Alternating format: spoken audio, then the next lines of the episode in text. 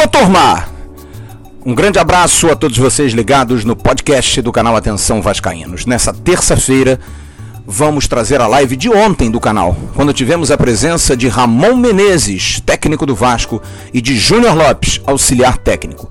Duas horas de papo sobre bola com Roberto Dinamite, Bismarck e toda a equipe do canal.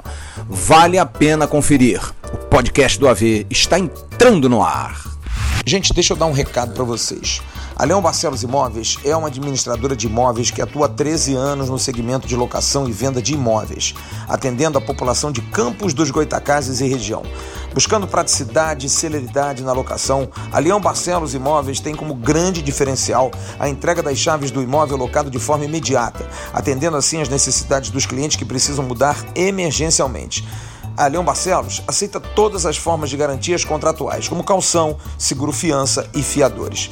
Então, para você que está indo para Campos, São João da Barra e região a trabalho, em especial para trabalhar no Porto do Açu, procure a Leão Barcelos Imóveis que você terá um excelente atendimento, com praticidade na locação do seu imóvel. Leão Barcelos Imóveis está localizada na rua 13 de maio, número 110, sala 807, no centro de Campos dos Goitacazes, no edifício Renato Pontes Barreto. Anote os telefones: 022 27 26 7595 022 9 9934 0828, esse com WhatsApp, e 021 98212 4291. E no Facebook, www.facebook.com barra Leão Barcelos. Só que o Leão sentiu, é Leal Barcelos Imóveis. E atenção, se você entrar em contato com a Leão Barcelos querendo alugar um apartamento, fazer uma locação em Campos e região, você dizendo, ouvi no podcast do AV, você tem 50% de desconto no primeiro aluguel que você for pagar. Que chance, hein? Entre em contato com a Leão Barcelos Imóveis. Eles vão arrumar um local bem legal para você em Campos dos Goitacazes e região.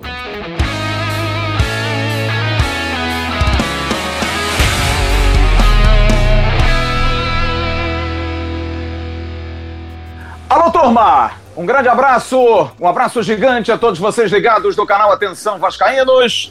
19 horas e 36 minutos está entrando no ar a nossa live dessa segunda-feira, dia 6 de abril. Um dia em que comemoramos o aniversário de um cracaço de bola. O pequeno príncipe Giovanni, a quem homenageamos com essa live de hoje, aniversariante do dia. Giovanni que teve o privilégio, e nós também tivemos de ver, mas teve o privilégio de jogar ao lado dos dois protagonistas do nosso canal, o grande craque Roberto Dinamite e o talentoso Bismarck.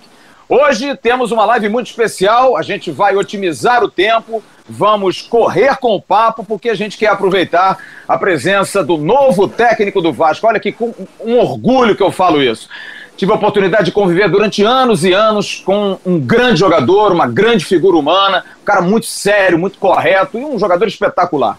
E hoje tenho a oportunidade de poder entrevistar Ramon Menezes Rubner, o novo técnico do Vasco. A gente vai bater um papo por combinado com a assessoria de comunicação do Vasco e também com o próprio Ramon. Vamos até oito e meia da noite com o Ramon. Vamos fazer as perguntas e por isso eu vou agilizar aqui Dizer que essa live é um oferecimento do Grupo Viriato, há 37 anos sendo excelente nas áreas jurídica, imobiliária, tributária e contabilidade. Do Café do Alto, aroma, pureza e sabor. Do restaurante do Almirante, agora também pelo iFood, você pode receber as iguarias lá do restaurante do Almirante do nosso Arthur. Da Splint, tratando você de forma limpa e eficiente.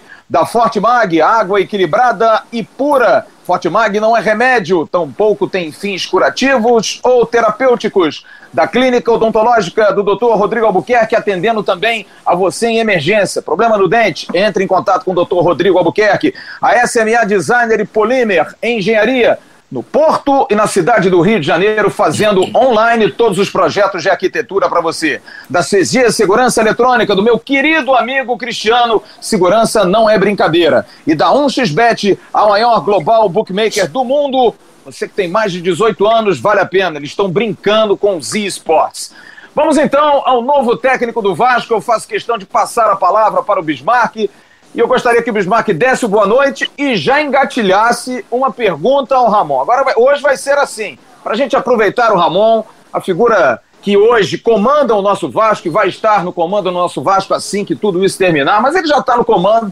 Tudo terminando, ele vai para o campo e vai mostrar toda a sua capacidade. Bis, um grande abraço, boa noite, obrigado pela presença, parabéns pela iniciativa com o Hospital Pedro Ernesto, que é muito bacana. A gente precisa ajudar demais as pessoas que, por um acaso, ficarem enfermas com, com esse problema todo. A gente precisa ajudar. Parabéns e manda a tua pergunta aí para o novo técnico do Vasco, Bismarck. É, boa noite, Fábio. Boa noite, Roberto, Ramon. Prazer ter o Ramon aqui conosco. O Ramon é, já tinha vindo é, ano passado. É, na época ele era assistente do Vanderlei e foi uma presença muito legal e, e muito é, de, de, muita alegria naquela ocasião. Boa noite, Emerson também. E a primeira pergunta para o Ramon, uh, na, na, nossa live passada, Ramon, a gente a gente falou muito sobre você, do quanto você vinha se preparando como assistente de alguns treinadores, é, você vinha se preparando, estudando, mas sempre há uma.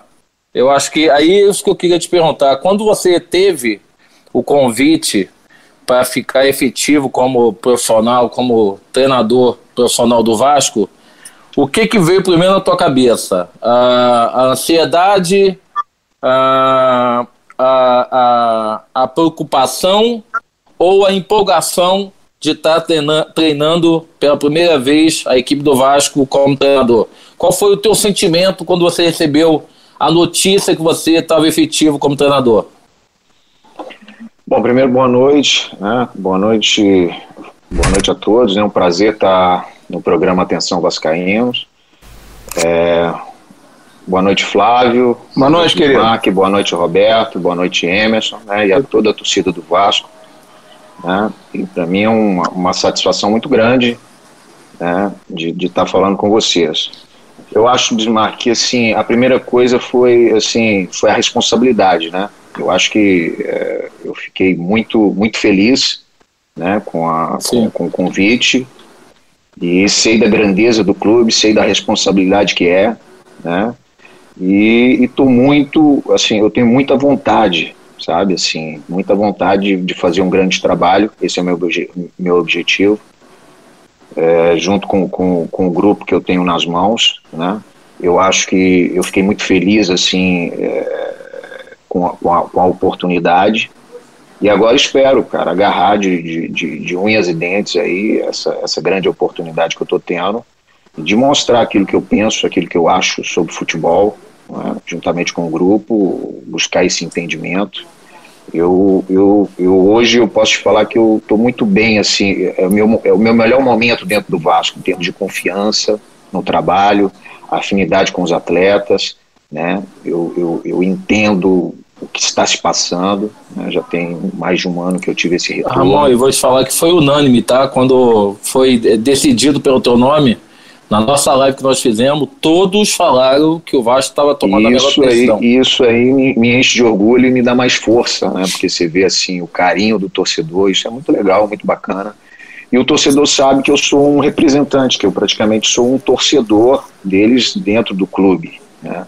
Por tudo aquilo que eu passei como atleta, né, dentro do clube, por todas as conquistas, né? Fiz parte aí de uma geração fantástica e pode ter certeza que eu vou me dedicar ao máximo. Eu já me dedico muito, eu sou um cara que, que estudioso, né? busquei a minha qualificação, então aí juntando tudo, né, o, o, período que eu, que, eu, que eu tive como atleta, né, e a parte didática agora que eu busquei fora do campo, eu acho que a soma dessas duas coisas aí vai me ajudar muito e eu tenho certeza que eu vou fazer um grande trabalho, pode ter certeza. Ô, ô Ramon, você sabe que segunda-feira que vem é Natal para os vascaínos, né? Você sabia disso não? é, porque Roberto Dinamite fará aniversário dia 13 de abril. Com gato ou sem gato? Não, sem gato, sem gato. Roberto Dinamite, maior ídolo da história desse clube. Eu tenho Se você orgulho de falar isso. Pra ele, ele vai se confundir no ar. Não, não vai não, não vai não. Eu tenho, eu tenho, Ó, eu tenho respeito, eu tenho respeito por esse cara, porque o que ele nos deu, o Vasco de hoje é muito porque ele fez lá atrás. Eu acho que todos nós temos que reverenciar o Roberto. O Roberto tá com uma cola ali embaixo, Flávio. Um papelzinho assim. Querido Roberto, Eu queria, alguém, que você fizesse, eu, eu, queria que você fizesse uma, eu queria que você fizesse uma pergunta. A sua idade esquece, a idade passou. Eu queria que você fizesse uma pergunta ao Ramon, desse boa noite ao novo treinador do Vasco. Queria que você fizesse uma pergunta, sei lá, de tática, de posicionamento de time, de jogador. Dá uma de repórter agora e bota o homem na parede. Tudo bem, meu querido Bob Dinamite? Tudo bem, Flávio. É um prazer falar com todos vocês, Emerson, Bismarck, Mon. É, a minha pergunta ela vai muito, muito em cima é, é, desse trabalho que é uma responsabilidade muito grande né, de assumir o Vasco, mas que eu vejo que é, o Ramon, como ele colocou, ele se preparou para isso, né, um estudioso, fez os cursos, fez aquilo que, que era necessário, mas eu, eu, eu, pergunto a ele nesse primeiro momento o que, que ele tirou de positivo, o que, que ele olhou e o que, que ele pôde é, acrescentar para o momento dele de estar tá assumindo o Vasco, essa relação junto com, com o próprio Vanderlei e o Abel dentro, de, dentro do Vasco, como assistente e, e olhando e, e, tendo também a liberdade de, de desenvolver o, o trabalho né, dele é, junto com os jogadores. O que, que ele teve nesse primeiro momento, o que, que ele pode ver é, fora desse aspecto, como falou, didático e tal, que, de que ele vê e tal, o que, que ele tirou do, do prático, do dia a dia, dessa relação que ele sabe que é importante com os jogadores. Então, eu queria saber isso. Como é que ele viu e o que, que ele tirou de positivo dessa, desse momento que ele teve como assistente desses dois técnicos? Bom, primeiro dizer para você que você sempre foi uma referência para mim, sabe, Roberto? É, você jogava um pouco mais à frente, jogava um pouco mais à frente, mas com a camisa 10, então isso me chamava muita atenção, né? E, e eu tinha em você e no Zico naquela época, né? Os cobradores de falta e sempre, quando eu comecei a jogar, né, eu, eu tinha vocês assim como, como referência na, na batida de falta, né? Como batiam na bola como se projetavam, como, como faziam gols, então aquilo ali é, me motivava muito e espelhei sem dúvida nenhuma também um pouco na, na, naquilo que você fez dentro de campo. É, você eu aprendi... que você aprendeu bem, batia muito bem faltas e você sabe mais do que eu que treina, é, é treinamento, né? Falta é. treinamento, você e... ficava lá o tempo todo lá treinando, então por isso também que chegava no jogo e estava super preparado para fazer. Mas, Roberto, é, eu, eu enquanto jogador mesmo, né, a gente tem algumas referências, né, algum, alguns treinadores que passam assim e que chamam muita atenção, né. Eu comecei no Cruzeiro lá com 11 anos, lá com Lincoln Alves, um cara que foi responsável pela, pela por, por, me dar essa oportunidade, né? Foi o meu primeiro treinador. Mas quando eu subi profissional, eu, eu, eu tive o N Andrade como treinador. E assim, e o que me chamou muita atenção naquela época é que nós íamos jogar Supercopa, é, íamos enfrentar times na Argentina, no Chile, no Uruguai, enfim. E, e, naquela época não tinha tanta informação, não tinha tanta informação não, não tinha quase informação nenhuma, né? Hoje tem muita informação, né? a internet está aí, tem muita informação. Então, assim, todas as equipes que a gente ia jogar contra, o N Andrade, naquela época, ele sabia a escalação, que também não era novidade. Se você for no saguão do hotel, né, descer na recepção do hotel, você pode ler a escalação, mas assim, a característica dos jogadores. Então aquilo já me, me chamava muita atenção. E como ele treinava taticamente. Então, assim, eu já trago assim, sabe? Eu sempre fui um cara muito observador, né? E depois é, comecei a estudar, mas desses treinadores que passaram, eu, eu tive a oportunidade de trabalhar aqui no Vasco com, eu fui auxiliar também, aprendi muito com, com, com, os, com, com os treinadores que eu trabalhei. E, e, aqui no Vasco eu tive quatro treinadores, né? Eu tive dois, dois treinadores jovens, né? Trabalhando com quatro treinadores, né? Como auxiliar técnico, dois treinadores jovens, né? Que foi o, o Valentim e o, e o, e o Valadares. Você aprende deles a juventude, né? Essa vontade louca de, de, de estourar, né? De, com muita vontade de trabalhar. E sem dúvida nenhuma que com o Vanderlei com o Abel eu aprendi muito, assim, gestão, né? Assim, você dá uma importância maior assim, ainda maior por, por, por todo mundo e por todos os departamentos, né, que eu acho que é importante, você é, é deixar todo mundo é, é, inserido dentro do processo também, que eu acho muito importante. Então, eu acho que eu levo, que eu, eu, aprendi muito é, sobre gestão, né? sem contar que são, são, são treinadores é, vitoriosos, né? O, o, professor Luxemburgo, cinco vezes campeão brasileiro, enfim, chegou à seleção brasileira, o Abel campeão do mundo, campeão da Libertadores, campeão brasileiro. Então você sempre aprende e muito. Bom, são 19 horas e 49 minutos. Mais uma vez agradecendo a assessoria de comunicação do Vasco, ao querido Daniel Costa, ao nosso Nelson, ao Carlos Gregório pela, pela sessão, porque passa sempre por eles o ok. Muito obrigado pela disponibilidade, é uma deferência. Ramon já falou em grandes mídias, está falando no canal Atenção Vascaínos, que é um canal que tem quase 110 mil assinantes 110 mil vascaínos, com certeza, acompanhando a nossa live. Emerson, o papo tá muito de amigo, a gente tem que botar o homem na parede. Eu quero a notícia. Tudo bem, Emerson? Como é que tá a galera aí participando? Manda uma pergunta aí pro nosso novo treinador, o treinador do Vasco, Ramon Menezes. Tudo bem, Flávio? Boa noite para você, boa noite para todo mundo ligado. Já muita gente ligada na nossa live aqui do Atenção Vascaínos, muita gente querendo perguntar. E olha, tem muitas boas perguntas aqui para o Ramon. Primeiro, agradecer também, Flávio, você falou da assessoria de imprensa do Vasco, agradecer também ao Net Vasco. O Net Vasco informou sobre a nossa live duas vezes. O pessoal que curte muito lá o site, portal do Net Vasco, pôde ter a, oportunidade de acompanhar a nossa live também lá pelo Net Vasco. Então, por isso, o meu agradecimento também a eles. E a minha pergunta pergunta para o Ramon vai muito alfa, vai muito encontro do que o pessoal está perguntando isso aqui para ele. Se vou falar primeiro, vou começar lá atrás, então, sobre a cozinha. Ramon, você que já conhece muito bem o elenco do Vasco e conhece os jogadores do Vasco, muita gente vem perguntando isso para gente. Daria certo, por exemplo, uma zaga com Leandro Castan e Ricardo Graça, já que são dois jogadores de perna canhota? O que, que você é, é, visualiza se esses dois jogadores podem compor, por exemplo, a zaga do Vasco, mesmo sendo dois jogadores canhotos? Boa noite. E deixa, e deixa eu completar, Ramon, até para aproveitar e otimizar o tempo. Você conta com o Breno. Como é que está a situação do Breno hoje, que é um jogador espetacular, mas enfim, vem convivendo há um ano e meio com problemas e vinha bem, quase certo de poder voltar, e agora com essa parada pode ter um prejuízo. Emenda as duas respostas, por favor.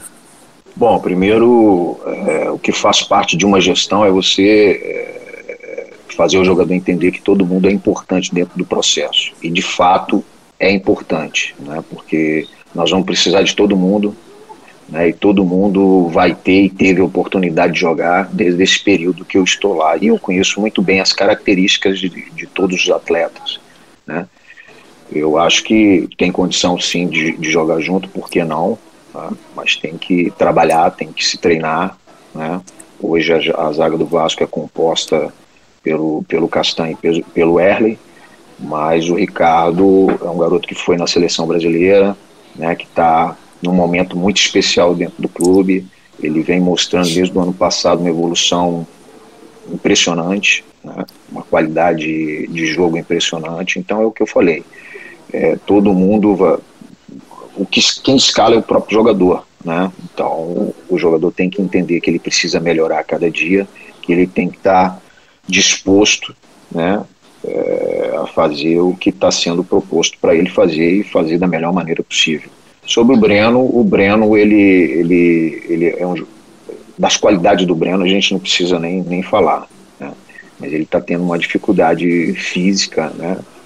E que nós vamos sentar também e vamos conversar e, e vamos ver como é que vai ficar daqui para frente. Né? Mas é um jogador é, de qualidade, não precisa nem falar, inquestionável. Ramon, eu queria te fazer uma pergunta, porque outro dia até o Emerson disse, pô, eu faria essa pergunta. Eu acho que essa pergunta cabe muito hoje, até pela presença do Bismarck.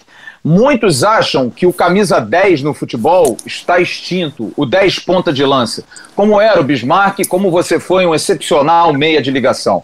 Primeiro eu queria te perguntar, ainda há espaço para esse jogador? E segundo, o Vasco tem hoje um Ramon, um jogador que faça essa função? E em não tendo, é uma prioridade sua buscar, talvez, no mercado um jogador para essa posição ou cabe um esquema sem que especificamente precise se ter um ponta de lança, Ramon? Bom, primeiro que essa pergunta, ela, é, é, eu sendo da posição, né, estando no clube há um bom tempo, eu sei que, é, que o, o, trabalho de base do Vasco é um trabalho muito bem feito. Né? Você sabe que Hoje mesmo no elenco tem vários jogadores e o Vasco tem por característica de, de lançar muitos jogadores. E a gente está tendo essa dificuldade. Eu acho que no próprio futebol brasileiro a gente vem tendo essa dificuldade. É, eu não sei, eu não sei, e, e, e é uma coisa assim que eu tenho uma curiosidade muito grande, porque na minha opinião, é, principalmente na base, né, o mais importante é você é, é, formar os melhores jogadores em cima de cada posição. Né? Então a gente tem que ver, rever isso.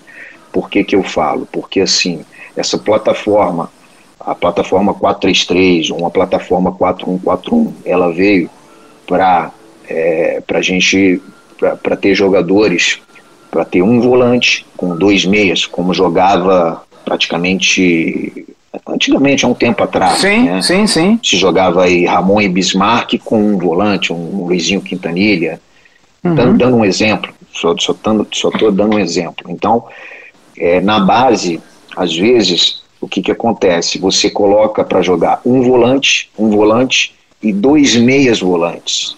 E aí esse jogador que tem qualidade técnica de ser um cara cerebral, um cara de, de infiltração, de penetração, um cara é, de, de, uma metida de bola diferente, ele começa, ele, ele, ele se transforma num extrema, jogar de beirada. Então, ele jogando assim durante uma temporada, duas temporadas, ele vai perdendo a característica, ele perde a característica daquele jogador cerebral. Então, a gente tem, tem que pensar muito em cima disso, né?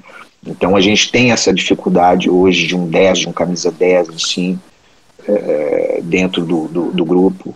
O Benítez é um jogador que se aproxima, mas assim ele também jogou é, no Independente. A melhor fase dele foi de extrema pelo lado direito. Né? Então, para você ver, então a, essa, é, esse tipo de mudança às vezes vem, vem atrapalhando muito.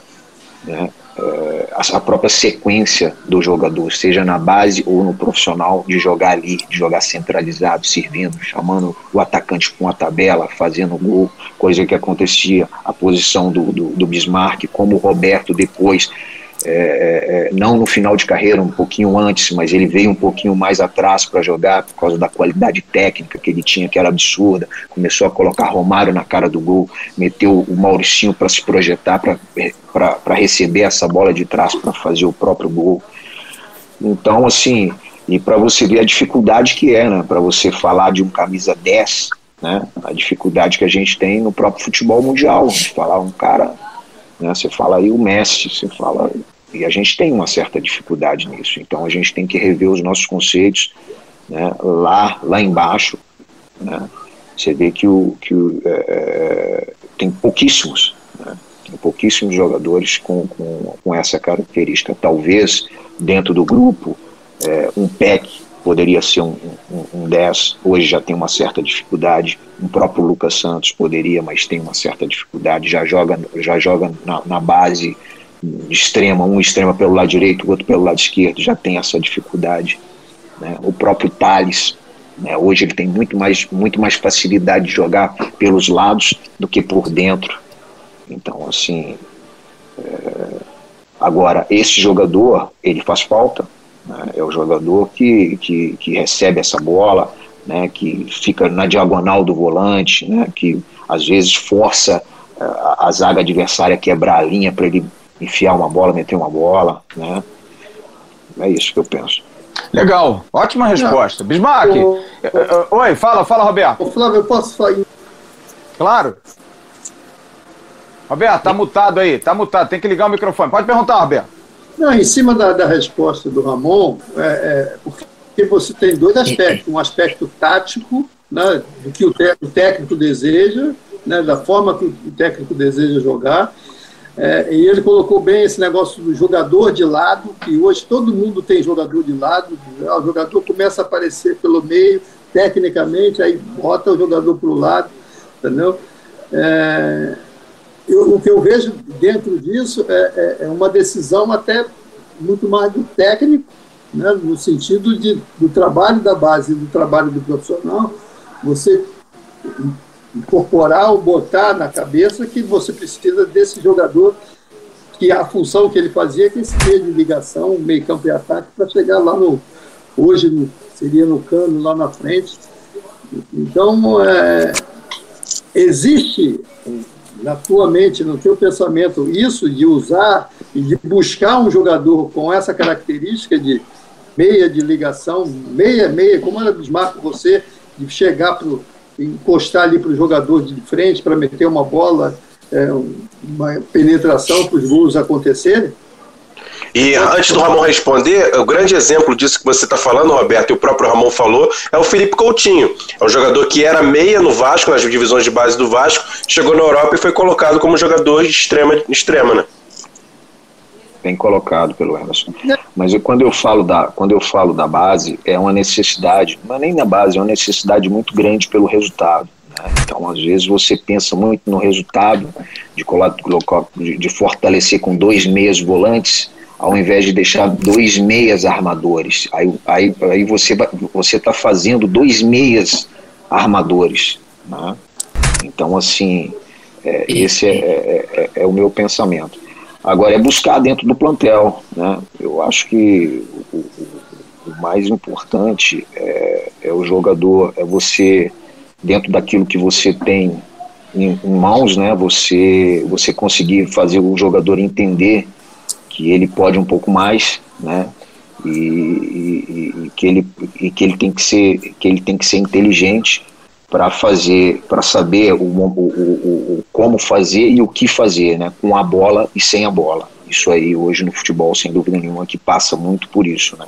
E aí você começa a pensar na, na, na organização ofensiva na organização defensiva né? O que que você vai fazer no seu setor de criação, como você vai marcar, se você vai marcar pressão, se vai marcar uma meia pressão.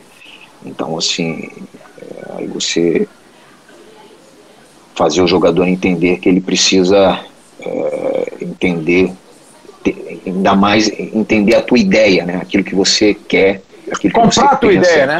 Comprar a tua ideia, né? Comprar a tua ideia. É, eu acho, acho eu tô, olha, tô ficando é, até. Tudo, tudo, tudo, animado, tudo, parte, cara. Tudo, tudo parte de uma ideia, né, Flávio? Na verdade. Claro, né, claro, Entendeu? claro. Sim. É, é, Fábio, vou... é, é, Oi, bicho, fala. Mas vou te falar, assim.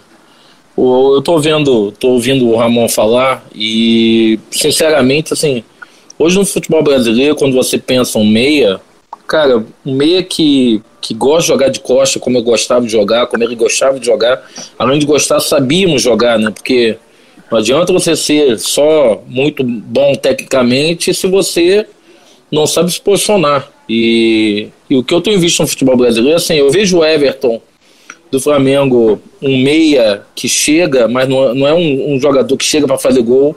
O Ramon gostava de fazer gol, eu gostava de fazer gol. Hoje, é, é, é, eu vejo o Rodriguinho, que está no Cruzeiro, que na época do Corinthians, eu já falei isso até aqui no canal, são os dois meias que eu acho que eles se identificam realmente como meia, como aquele número 10 que, que tínhamos antigamente. Mas não, você não acha, Ramon, que às vezes é muito da cabeça do jogador de achar que ele não consegue fazer essa função porque é, ah, eu nunca joguei dessa forma. Não é uma questão muito mais de treinamento e de você convencê-lo de que ele pode jogar dessa forma. Por exemplo, a gente vê o, o, o, Guarim jogando. O Guarim é um meia. Só que eu não sei se ele consegue hoje, pela idade e a parte física, jogar de costas. Eu acho que não. Eu acho que ele vai conseguir jogar de lado, vai conseguir meio que não de costas e também não muito de lado, mas você não acha que é uma questão também do jogador querer realmente aprender, como você está falando assim, de vir da base e eles começarem a colocar esses jogadores para jogarem realmente como meio, não como extremo, como todo mundo joga, não é uma questão de convencimento e o jogador também se convencer que aquilo que você vai passar para ele é uma coisa importante para a vida dele? Justamente, eu acho também que é um convencimento, você pegar, às vezes, pegar com a mão, explicar para ele né, o posicionamento, né, na hora que ele, o posicionamento para ele receber essa bola.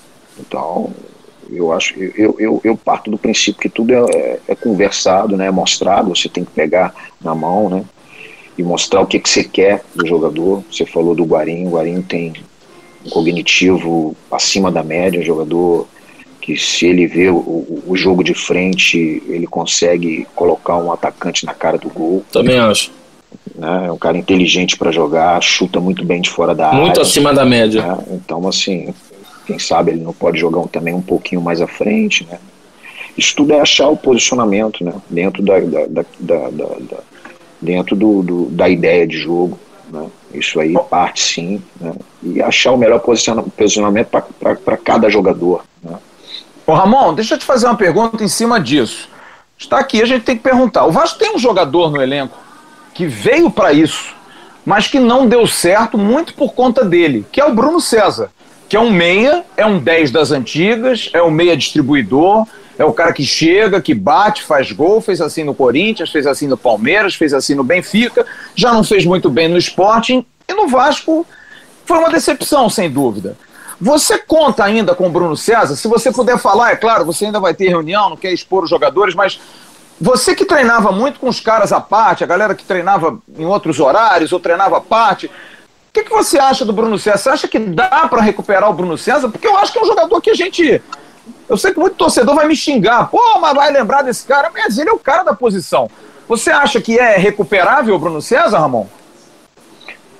Bom, Flávio, eu vou ser bem sincero para você, sabe? Assim, eu vou ser bem sincero assim. É, eu já até falei isso com o Bruno César em, alguma, em, alguns momentos, né? Que assim, o Bruno César nunca, nunca, ele nunca fez o que se espera dele, na verdade, né? Mas assim, por outro lado, é, será também que, que aquilo que eu, que eu falei para você aqui agora de pegar com a mão, explicar o posicionamento, né?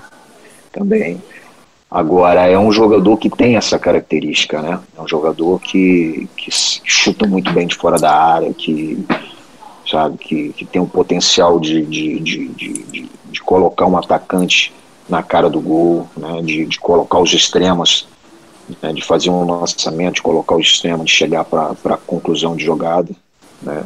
É, é um jogador, é um jogador dessa, com essa característica, que tem essa característica de um 10.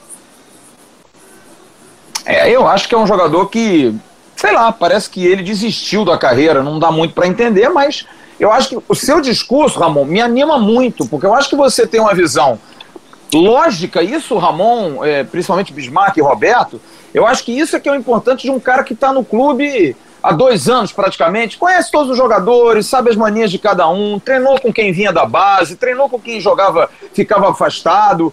Eu acho que isso tudo, né, Biz e Roberto, eu acho que isso aí é fundamental para o sucesso, porque o cara sabe que o Bruno César é bom, mas tem que dar um toque nele, que o, o fulano tem que melhorar, que o moleque da base precisa. Isso aí eu acho que já é meio caminho andado para o sucesso. Você não acha, não, Bis?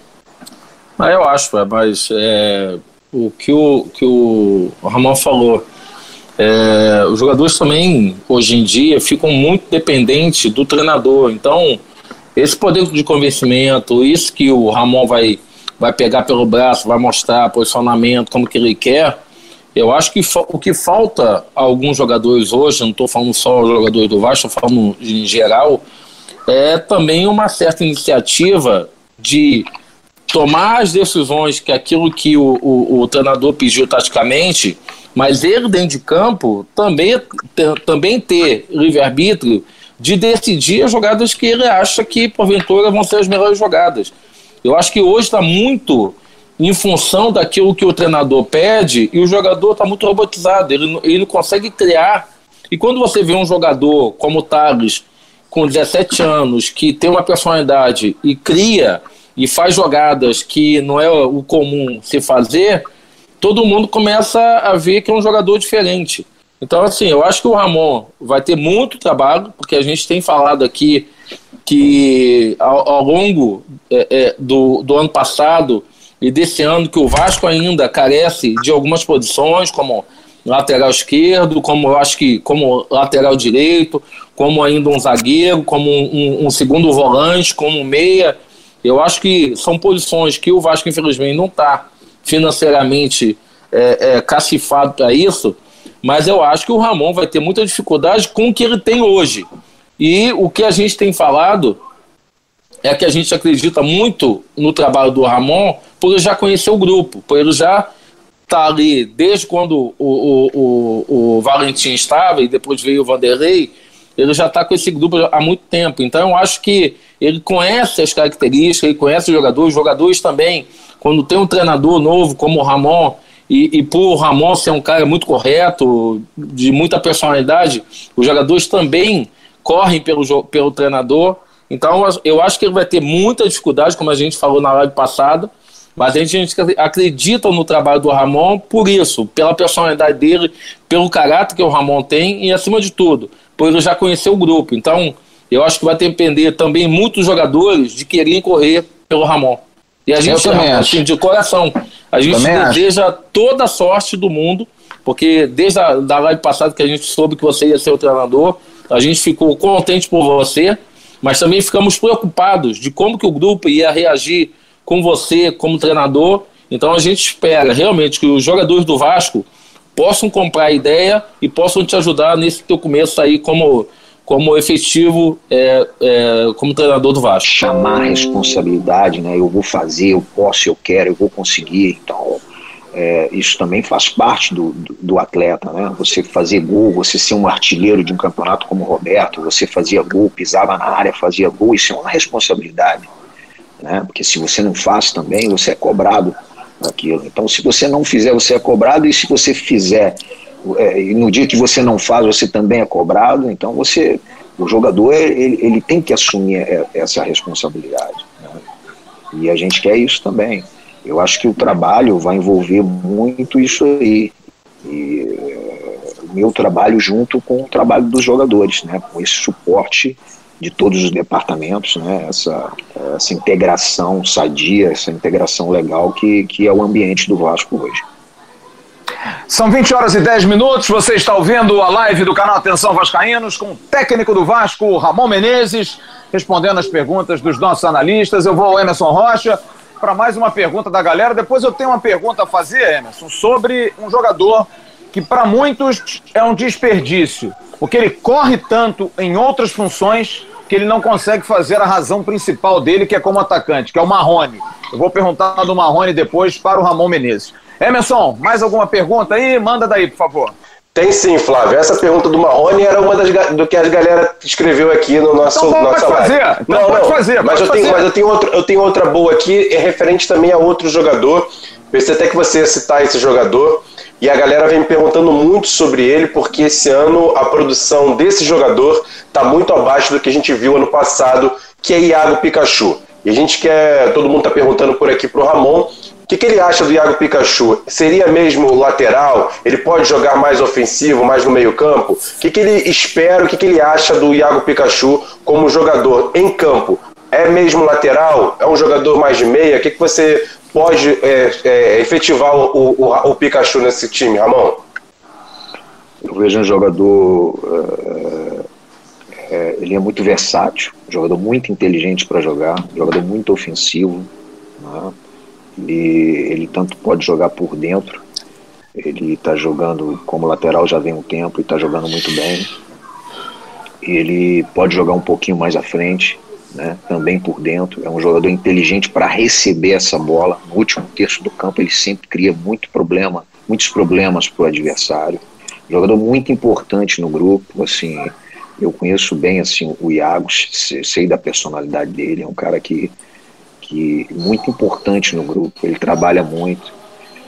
Né, e eu, eu, eu, eu tenho certeza que ele vai ajudar e vai ajudar muito. É fazê-lo crescer ainda mais. Entendeu? Esse é o meu, é o meu objetivo.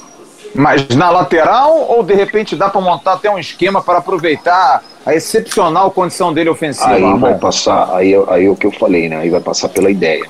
Ele vem jogando já há algum tempo como lateral, né? Aí vai muito mais da, da, da nossa ideia, daquilo que a gente pensa fazer. A minha opinião é de contratar um lateral e botar o mais para frente. A minha opinião. Eu acho que o Vasco precisa de um lateral eu acho que o Pikachu jogou tanto tempo mais na frente que hoje ele tem uma dificuldade muito grande e o Vasco tomou alguns gols. Sim. Exatamente naquela função, em vez dele fechar, ele não fechava e o, e o atacante fazia o gol. Então, na minha opinião, eu acho que o Vasco tem que contratar um lateral para botar mais para frente. É, eu acho o Pikachu muito mais destaque quando ele ataca do que quando ele defende. Ninguém diz Também assim, acho. caraca, o Pikachu fez uma partida espetacular, marcou o ponto adversário bem pra burro, mas na frente, você viu a jogada que ele fez contra o Flamengo, naquele 4 a 4 do pênalti? Jogada de, de, de atacante, jogador improvisado, um cara que improvisa. Eu acho o Pikachu um jogador especial. Não é craque, mas é um jogador especial. Por isso que eu acho que Eu realmente. acho muito bom o jogador. Eu acho também. Agora, o, o, o Ramon, se você quiser falar mais do Pikachu, eu queria te perguntar do Marrone, cara, que eu acho que o Marrone é um talento desperdiçado. O Marrone é um jogador alto, é um jogador forte, é um jogador veloz, é um jogador que impressionantemente tem uma leitura tática de jogo que me impressiona, porque ele volta, ele marca, ele ajuda, ele tenta, ele se desgasta. Mas acho que os melhores jogos do Marrone no passado com o Vanderlei foram de centroavante, como centralizado, contra o Inter, contra o Flamengo, contra o São Paulo. E na esquerda ele não tem rendido bem. Esse ano até o Abel colocou pela direita. O que, é que você fala sobre o, Marrone? Você acha que o Marrone se desgasta demais em outras funções que são importantes no futebol, que ele não consegue ter fôlego para aquilo que ele é o principal no terço final dele, dele concluir? Ele foi o artilheiro do Vasco ano passado, mesmo assim, mas como atacante fez oito gols na temporada. Acho que o Marrone é um grande jogador, né? O Marrone hoje é um jogador já ele, ele já despertou interesse de várias equipes já, né? Ele fez uma, uma grande temporada ano passado. Ele foi o artilheiro do Vasco né? na, na, temporada.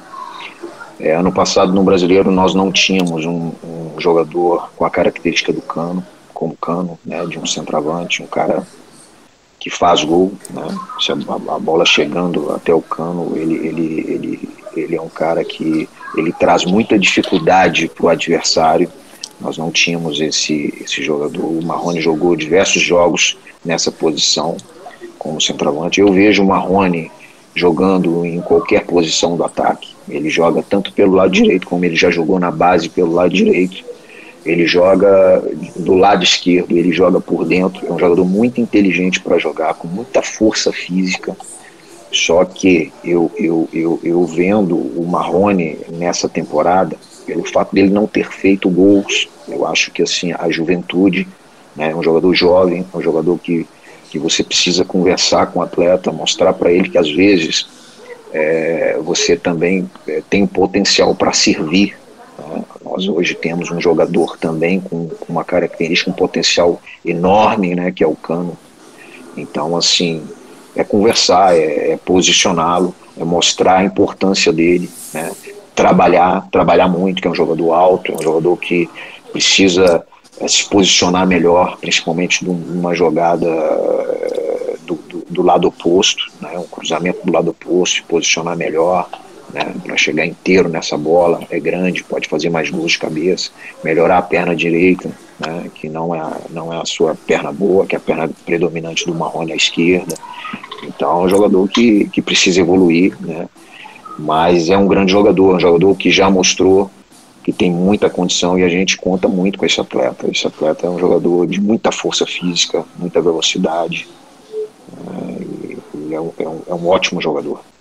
Você vê o Marrone, para muita gente, podendo jogar como um ala pela esquerda? Ou você acha que é viajar demais? Pela força que ele tem, pela consciência tática, mas no caso o Marrone seria melhor jogando de atacante mesmo, uma função dele é atacante, é, Ramon? É o que eu falei, eu vejo o Marrone jogando em qualquer posição do, do ataque. Né? Se ele tiver com a cabeça boa, se ele tiver bem, ele, ele ajuda o Vasco em todas as posições da frente, porque ele tem potencial para isso. Legal. Deixa eu fazer mais uma pergunta, depois vou passar para o Emerson, Roberto e, e Bismarck, pensem mais uma pergunta. Porque, Ramon, foi colocado na sua conta é, a volta de um jogador, e aí eu faço o papel do torcedor. O torcedor ama ou odeia, né? A torcida do Vasco hoje tem uma implicância gigantesca com um jogador que, na minha opinião, é um jogador útil. Não é craque, longe de ser, até não é, que é o Ribamar. Ribamar estava afastado do elenco do Vasco, você fazia os treinamentos à parte com ele, e o Vasco, sem ter um centroavante, você chegou ao Vanderlei e disse: Ó, tá treinando bem lá à parte, eu acho que você podia, de repente, reintegrar. E o Ribamar fez alguns bons jogos, fez um golaço contra o Botafogo, fez o gol contra o Flamengo, é um jogador voluntarioso, mas é um jogador, às vezes, muito folclórico, perde gols, domina a bola com a canela. Eu queria que você falasse sobre o Ribamar Você conta com o Ribamar, é um jogador que é importante ter, ter no elenco. A juventude também atrapalha ele um pouco, é um jogador que precisa ser mais trabalhado. O que, que você pensa sobre o Ribamar, Ramon? Bom, primeiro, assim, o professor Luxemburgo ele foi muito inteligente quando ele chegou, né? E ele sempre disse que é, está no plantel, os jogadores que estão no plantel, é, eles são jogadores do Vasco e, e, e que são importantes. Né? Ele deixou isso bem claro. Eu concordo muito com isso, sabe? Assim, o Ribamar é um jogador jovem, um jogador que tem muita força física, muita força física, que pode nos ajudar em determinadas situações. Né? É um jogador que precisa de, um, de, um, de, um, de estar bem, bem posicionado para receber essa bola. Né? É, é, isso é, é, é, trabalho, né? é trabalho. Nós trabalhamos muito ano passado, né? eu, eu, eu, eu, trabalhava com alguns jogadores e ele fez parte disso né, no G4, então a gente trabalhou muito movimentação, né? é o posicionamento dentro da área que é muito importante. Né? Se a bola está do lado direito, eu já vou ficar lá em cima do central, coisa que o Roberto fazia como ninguém, né? ficar na diagonal da jogada. Então, esse tipo, esse tipo de coisa. E você treinar, trabalhar, né? trabalhar a perna direita, trabalhar a perna esquerda. Né? É um jogador jovem, um jogador que tem, que tem potencial, né? tem muita força. Então, é isso que eu, que eu penso do Ribamar. Legal. São 20 horas. Pode ajudar. Fala, fala, Ramon. Pode ajudar, né? São 20 horas e 20 minutos. A gente começou aos 35, mas eu vou cumprir a promessa. Vou liberar o Ramon às 8h30. Eu queria que o Roberto fizesse uma última pergunta, o Bismarck uma última, o Emerson uma última rápido e direto para a gente poder se despedir. Olha que orgulho que eu falo isso, do novo técnico do Vasco, Ramon Menezes. Quando eu pensei que eu fosse falar isso, do meu amigo Ramon Menezes Rubens, Ramonzinho, grande figura. Roberto, eu queria que você fizesse uma pergunta ao Ramon e também se despedisse do Ramon, que vai voltar outras vezes durante a sequência, tenho certeza, fazendo um grande trabalho que ele vai fazer no Vasco. Roberto Dinamite, a palavra é sua, meu querido. Ah, obrigado, Flávio. É, é, é uma pergunta em cima do, o próprio Marrone, que, que tem uma característica, mas hoje ele está numa função pelo lado direito, pelo lado esquerdo, o jogador que chega mais na área, e acho que ele tem, sofre um desgaste muito grande quando tem que voltar para uma marcação. Eu falo isso, eu não digo que eu seja um, uma pessoa conservadora, porque é, eu jogava muito pelo lado esquerdo, o Bismarck mais pelo meio, pela esquerda, o Ramon também fazia isso, outro tinha um jogador pelo lado direito. Então, isso era uma coisa jamais definida. Então, o jogador sabia qual era a função dele, o que, que ele tinha que fazer, qual era a movimentação que ele fazia. E com isso o time ganhava aquilo que é fundamental, que é conjunto, de todo mundo olhar um para o outro e todo mundo saber já saber qual é o posicionamento. O que eu vejo hoje no Marrone é isso. O Marrone ele estava desfocado. O outro está na direita, ele joga de um jeito, está no meio, joga de outro. Então, é, você não acha que essa parte tática, tática que eu quero dizer, de definição daquilo que o jogador tem de melhor, né, para que ele possa produzir e render aquilo que se espera, né, e aí falando do Marrone, falando do Cano lá na frente, que ele precisa de alguém que chegue, que encoste, tá? a gente está falando muito desse jogador de lado, né, então, é, tudo isso é importante, mas aquilo que você falou, o treinamento, ele é fundamental.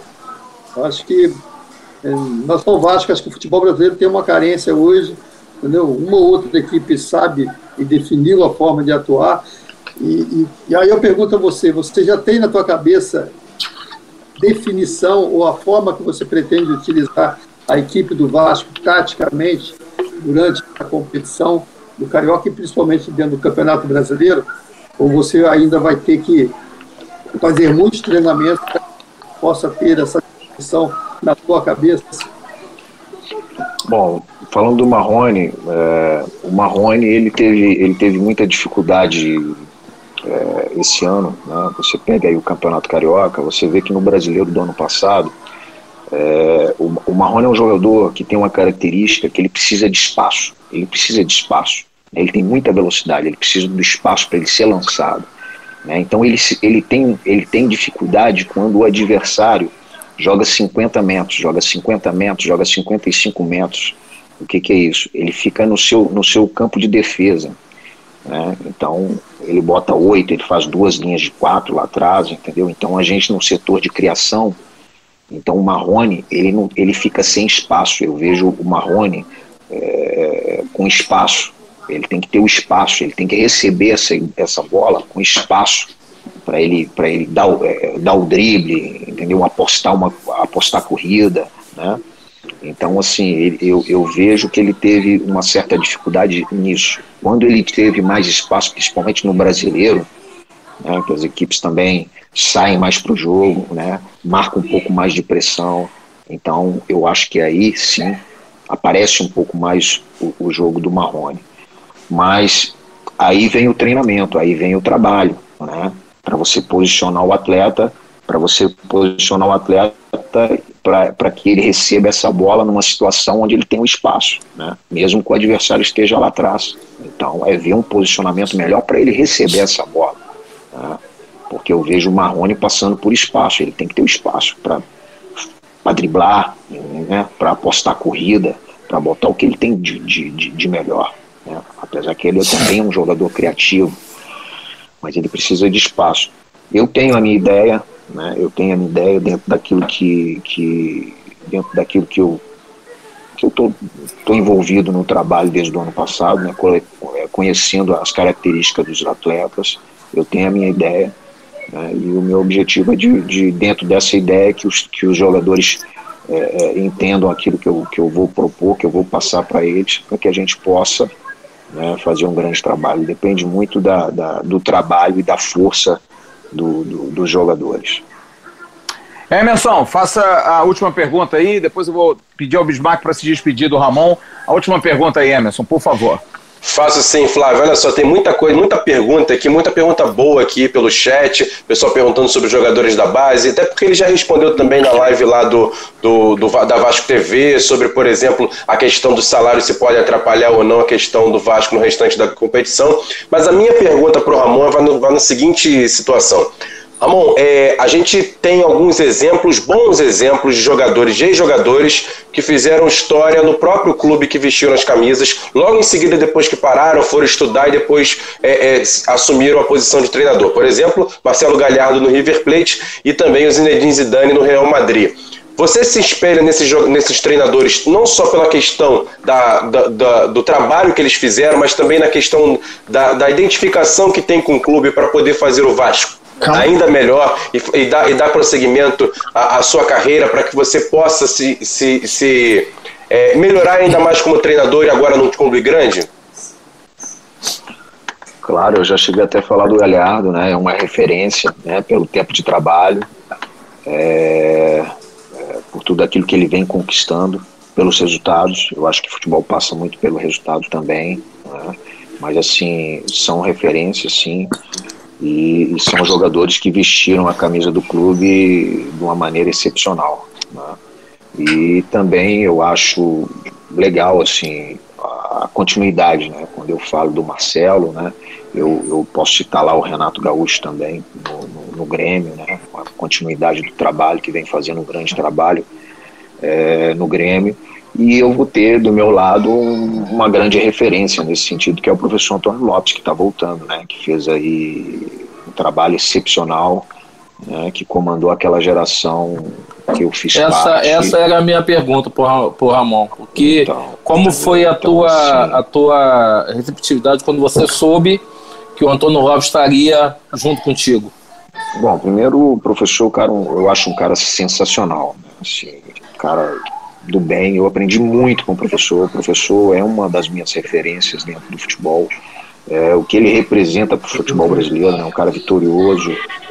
E, e eu tive o, o, o, privilégio, né, assim, o privilégio de, de trabalhar com o professor, né, de estar ao seu lado e fazer parte de uma geração. Então, é, estando do lado dele vai ser maravilhoso. O Lopes ele fez parte de, de, do início, do meio e o fim daquela geração. Né? O Lopes voltou ao Vasco, eu acho que ele, ele ficou de, de 2000, ele ficou de 96 a 2000, né? acho que ele ficou um período aí fora do Vasco, mas voltou em 2002 né? e já não tinha... É, ele trabalhou comigo novamente, era eu e o Lopes, da, da, remanescentes daquela geração fantástica que o Vasco teve.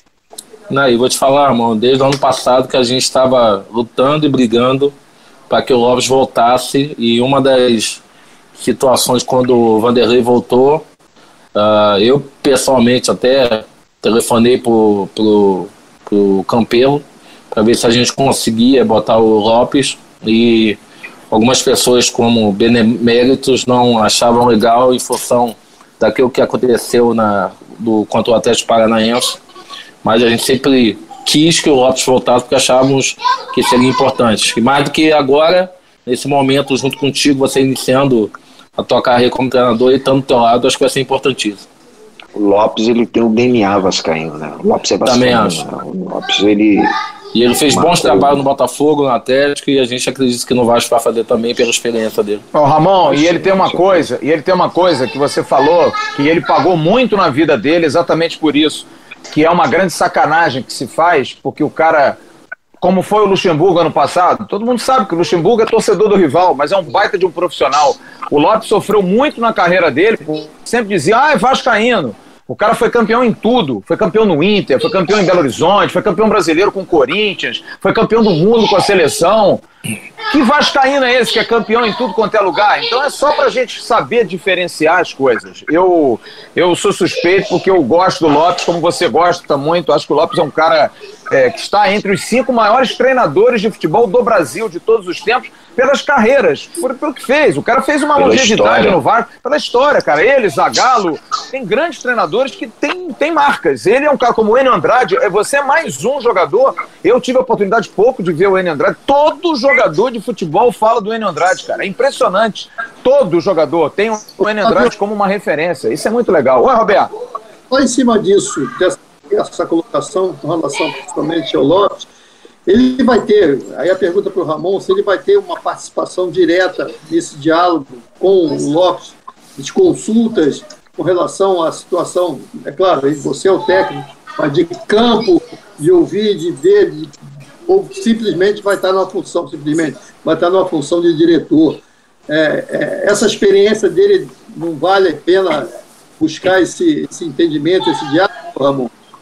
Eu já estou tendo, Roberto. Eu já tenho feito algumas ligações para o Lopes. Né? A gente tem mantido contato.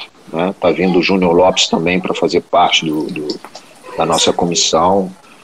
E, e, e, o Lopes vai ter, sim, né? eu vou passar tudo para o Lopes, tudo aquilo que, que, que que eu vi, né, presenciei nesse, nesse período, né, para que ele esteja integrado totalmente com, com todos os departamentos também, de, de, com todos os departamentos, né, e passar sobre, sobre os atletas. E, então é um cara que vai ser muito importante, pode ter certeza, no, no processo. No diálogo é e vai me ajudar muito. É isso aí. Aqui, são 20 horas e 32 minutos, com dois minutos de atraso. Só quero dizer uma coisa para você, Ramon. Você jogava mais bola que o Marcelo Galhardo, viu? Galhardo era bom jogador, mas tu era muito melhor do que ele. Pode ter certeza disso. Jogou muito mais bola. Pode ser que como treinador, de repente, se você seguir o caminho dele, o cara foi multicampeão no River Plate, igualzinho a você. Ramon, que Deus te abençoe. Tenho certeza que todos nós aqui estamos muito felizes pela sua escolha.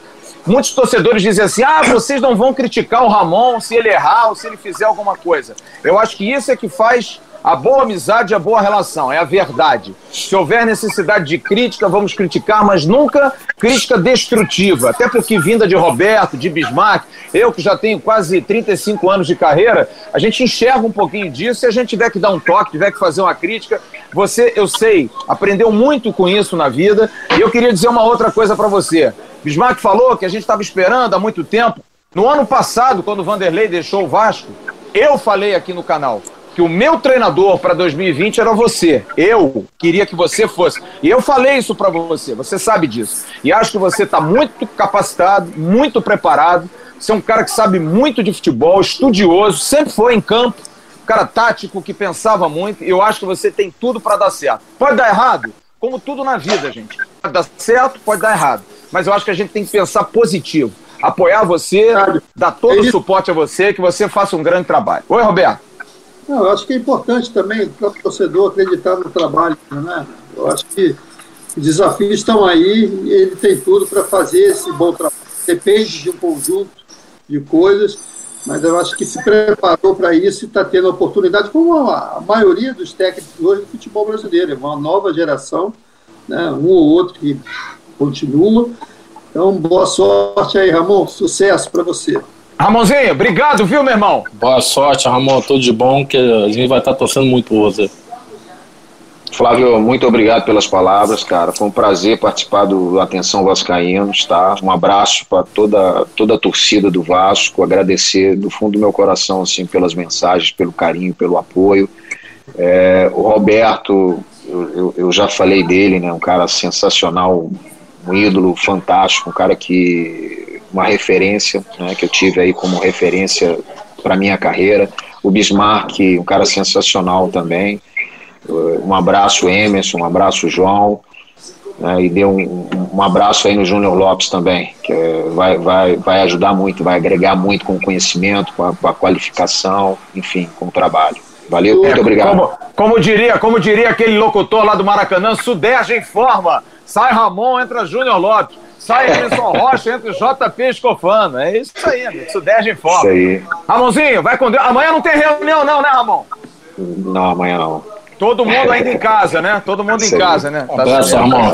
Tchau, Ramon. Obrigado, amigo. Valeu. Fica com Deus obrigado, aí. Boa obrigado sorte, aí, tá? Valeu. Um abraço. Valeu. Muito obrigado ao técnico do Vasco, Ramon Menezes.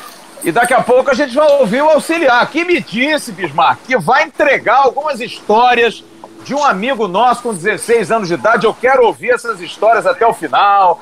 Quero saber negócio de base aí. A gente vai ouvir o nosso Júnior Lopes que é o auxiliar técnico do Ramon Menezes, que vai conversar conosco, vai bater um papo conosco. Agora eu quero pedir uma autorização, são 20 horas e 35 minutos. Roberto, posso dar uma faturada, Roberto? Deve, né? Então tá, não, porque de repente você pode ficar chateado, entendeu? Eu vou botar até meu óculos aqui para ir mais rápido. São 20 horas e 35 minutos. Tome seu vinhozinho, tome a sua água, descanse um pouquinho que a gente vai bater um papo. Eu quero dizer que o Grupo Viriato, há 37 anos, está sendo excelente com um ambiente familiar, está no mercado para atender todas as principais demandas que um pequeno, médio ou grande empresário precisa. Assistência jurídica, contábil, tributária, imobiliária, sempre observando os principais pilares de qualidade e atenção plena e particular. Procure o Grupo Viriato e seus serviços na rua Irapuá 350-357, na Penha Circular.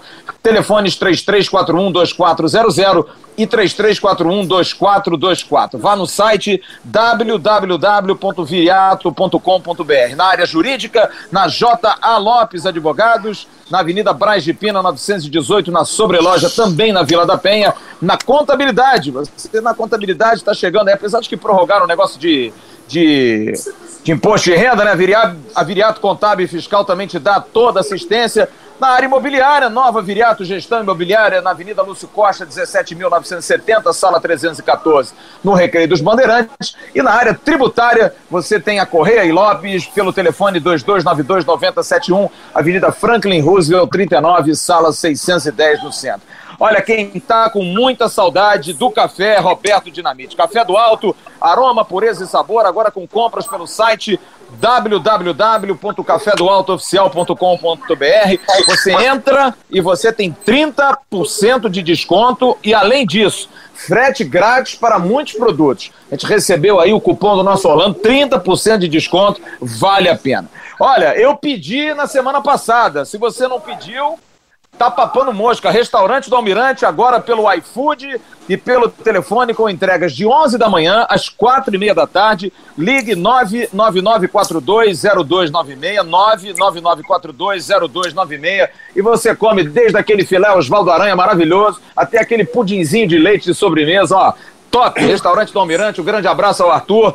Guerreiro Arthur Batalhão, da Splint, tratando você de forma limpa e eficiente. Produto de limpeza, ligue para o César Cuba no 021 964466832. A Forte Mag, água equilibrada e pura. Forte Mag não é remédio, tampouco tem fins curativos ou terapêuticos. Se você quiser ligar para André para você, você receber, cadê? Tá aqui, ó.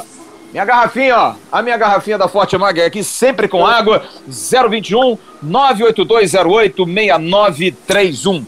A clínica odontológica do Dr. Rodrigo Albuquerque também atendendo, mas em emergência, você que tem problema dentário, operação, qualquer coisa que seja, tanto em Bangu como na Barra, ligue 997821975 ou 997841975. Ligue para o Dr. Rodrigo Albuquerque e faça a sua marque a sua consulta. A CG Segurança Eletrônica, do meu querido amigo Cristiano, segurança não tem limite. Olha, entre no site cgsegurançaeletrônica.com.br e você vai ter toda a condição. Você está vendo? Ficar em casa precisa ter uma casa segura.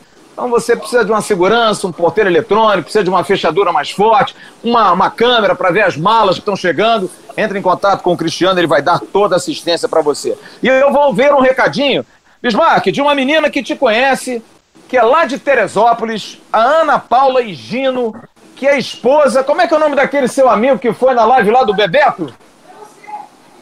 O Cadinho, né? O Cadinho. Ah, o é Cadinho, o Cadinho, Ana Paula, é, arquiteta. Ana Paula, arquiteta, está agora fazendo parcerias com a SME Designer e a Polímer Engenharia, no Rio, na cidade do Porto. Agora eles estão atendendo para consultorias muito legal. Consultorias para você que quer trabalhar em casa, home office. A Ana Paula dá essa consultoria e a gente recebeu um videozinho. Se o nosso Rafael Carrilho puder botar isso, então me avisa, a gente bota depois o vídeo da Ana Paula dando um recado do que que você pode ganhar se você ligar para eles ou entrar em contato através do e-mail. Ana Paula, Ana Paula é muito competente. Competente. Muito boa arquiteta sma.arquitetos.gmail.com, ela vai dar uma consultoria para você. Como é que você vai trabalhar em casa nesse momento aí de pandemia? Onde é que você bota uma luz para pegar uma cadeira mais confortável? Qual é a melhor posição? É uma consultoria muito legal, porque a gente está trabalhando em casa, Pô, não legal. tem jeito, né? É Ana muito Paula legal. muito então, competente. a Ana Paula tá dando um recado, Rafa, bota aí no ar a Ana Paula dando um recado. Tem desconto para aquele que é assinante do canal Atenção Vascaínos. Fala daí, Ana Paula. Oi, pessoal, eu sou a Nigino, eu sou arquiteta e assim como a maioria de vocês, eu também estou trabalhando em home office. E trabalhar de casa pode ser sim muito produtivo, desde que o ambiente esteja organizado para isso, esteja preparado para isso. Então, algumas dicas importantes é você entender a iluminação do seu ambiente. É, além da iluminação geral da, da, do, da, do, do quarto ou enfim do escritório, você tem que ter uma iluminação que incida sobre a sua área de trabalho. Ou seja, pode ser através de uma luminária de mesa ou de uma, de uma iluminação do teto, mas que fique sobre a sua mesa de trabalho. E outro, outro aspecto que eu acho bastante importante é uma cadeira confortável para que você se, se sinta bem no, no ambiente e, e, e confortável para ficar ali bastante tempo, né? Então, em parceria com a SMA e com a Polímer, a gente, a gente resolveu dar para vocês, seguidores do Atenção Vascaíno, 50% de desconto na nossa consultoria para adequar o seu home office com tudo que você já tem nele. Então é para você. Recado legal, viu, bicho? Então agora Pô, que legal. 50% de desconto, 50% de desconto. Você liga, Ana Paula faz duas horas de consultoria, vai dar todas as dicas para você que quer trabalhar e tem que trabalhar em casa. Você que está aqui, pô, como é que eu vou arrumar home office? Não, pessoal, pode, pode ligar porque ela é muito boa arquiteta. Muito boa mesmo. Mande um e-mail para sma.arquitetos.gmail.com. Achei uma sacada muito legal. As pessoas estão se adaptando à realidade, né? Não dá para, de repente, estar na casa da pessoa, fazer um projeto interno, alguma coisa, design interior. Você tem uma pessoa que dá uma consultoria, que vai cobrar por aquilo, é normal, e você vai ter toda. Como é que eu vou botar a luz? Onde é que eu sento? Ela isso tem é, ótimas é ideias. Não, ela, ela é muito competente. Um grande abraço ao Mauro, lá na cidade do Porto nosso parceiro do canal Atenção Vascaínos, mandando um abraço. Tem muita gente perguntando, viu, Roberto? Pô, o negócio da moeda, cara, não dá para comprar mais a moeda? Não, não quer comprar porque não quer. Olha o seguinte: e-mail vascaínos atencal, sem cedilha e sem tio, arroba gmail.com. A moeda do Roberto tá aí, gente. Tem duas moedas à disposição. E olha, em mês de abril eu já tô vendo, já tô vendo com o nosso Marcelão da Fatoria, viu, Roberto? Que semana que vem é Natal, é aniversário do maior ídolo da história do Vasco. Então é Natal. Então a gente vai fazer uma moeda comemorativa, sim, pelo aniversário de Roberto Dinamite, nos seus 35 anos, né, bicho? Roberto faz 35, né? Roberto tá com a cola lá embaixo, pra ver qual a é. idade mesmo. É, tá certo, tá certo. Olha aqui, deixa eu dar boa noite ao nosso convidado. Nosso convidado querido. Eu quero saber primeiro que história é essa de um menino que tinha 16 anos na base do Vasco, que fazia arte pra caramba. Era todo santinho, mas não era esse santinho todo, não. Querido tá Júnior do Roberto, né? É tá do Roberto, do Roberto. Júnior, tudo bem, Júnior? Tudo bem, boa noite. Em primeiro lugar, um prazer aí estar participando com vocês. É, poxa, duas figuras aí que eu gosto muito, Roberto e Bismarck, que fazem parte aí de certa forma da minha história, né? É, Bismarck, não, nada disso que você falou, sabe? O Bismarck sempre foi um cara correto, um cara tranquilo. Mentiroso! E, e a minha lembrança dele é exatamente essa, né? A primeira lembrança dele quando ele chegou no profissional, ele com 16 anos, e eu tinha, eu estava em Valença na, na pré-temporada e Roberto estava, inclusive, naquela pré-temporada em 1986. E eu sou de 73, né? De novembro, eu tinha 12 para 13 anos ali. E o Bismarck tinha, se eu não me engano, 16. 16, 16 para 17. Isso. E aí foi puxado ali pro time de cima, no lugar do Giovanni, quando deu um probleminha lá com o Giovanni. Mas ele ficava batendo bola depois, lembra, João? Exato, e aí o Bismarck, em vez de ele ficar com o grupo lá, ele ficava totalmente deslocado, ele era muito novo, os garotos, ele com 16 anos, a galera tudo com O meu pessoal era o Júnior, ficava batendo bola com o Júnior. Ficava eu e o Bismarck lá jogando ping-pong. Ô Júnior, ô Júnior, você precisa ouvir a história. Engraçado. Você precisa ouvir a história que ele contou. Eu acho que é essa, né? É a história do Lopes que te olhava e você começou a piscar pra ele também? Eu ouvi, eu ouvi no canal de vocês aí ele contando essa história. Mas o Júnior, você O olho dele realmente tinha, tinha esse problema. Sim, Foi muita é, vitamina D é, que melhorou ali. É uma história verídica. Eu achei que ele tava, tipo, me dando força e quando eu vi, eu falei, vai me mandar embora igual o Giovanni. Eu ouvi você contando. E o Roberto aí, outra figura que é, poxa, fez parte da, da minha juventude ali, né? O Roberto era, era um ídolo ali anos 80, eu com eu mascote, né, 81, 82, 83, né, o Roberto era, era o ídolo absoluto do clube, jogador de seleção brasileira, ele e o Pedrinho na época. O Pedrinho também era outro ídolo meu, né, eram, eram os dois ídolos meus, Pedrinho Vicençotti, que até hoje eu tenho a camisa que ele me deu quando ele foi à Copa do Mundo número 17 da seleção brasileira. Então eram os grandes ídolos do Vasco na época, né?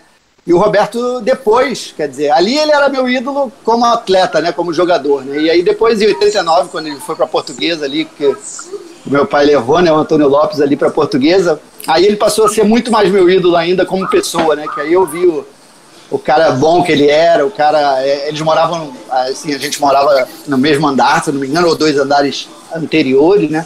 Almoçava junto, jantava, ia para ia os treinamentos, né? E o Roberto sempre com aquele sorriso cativante com todo mundo, né?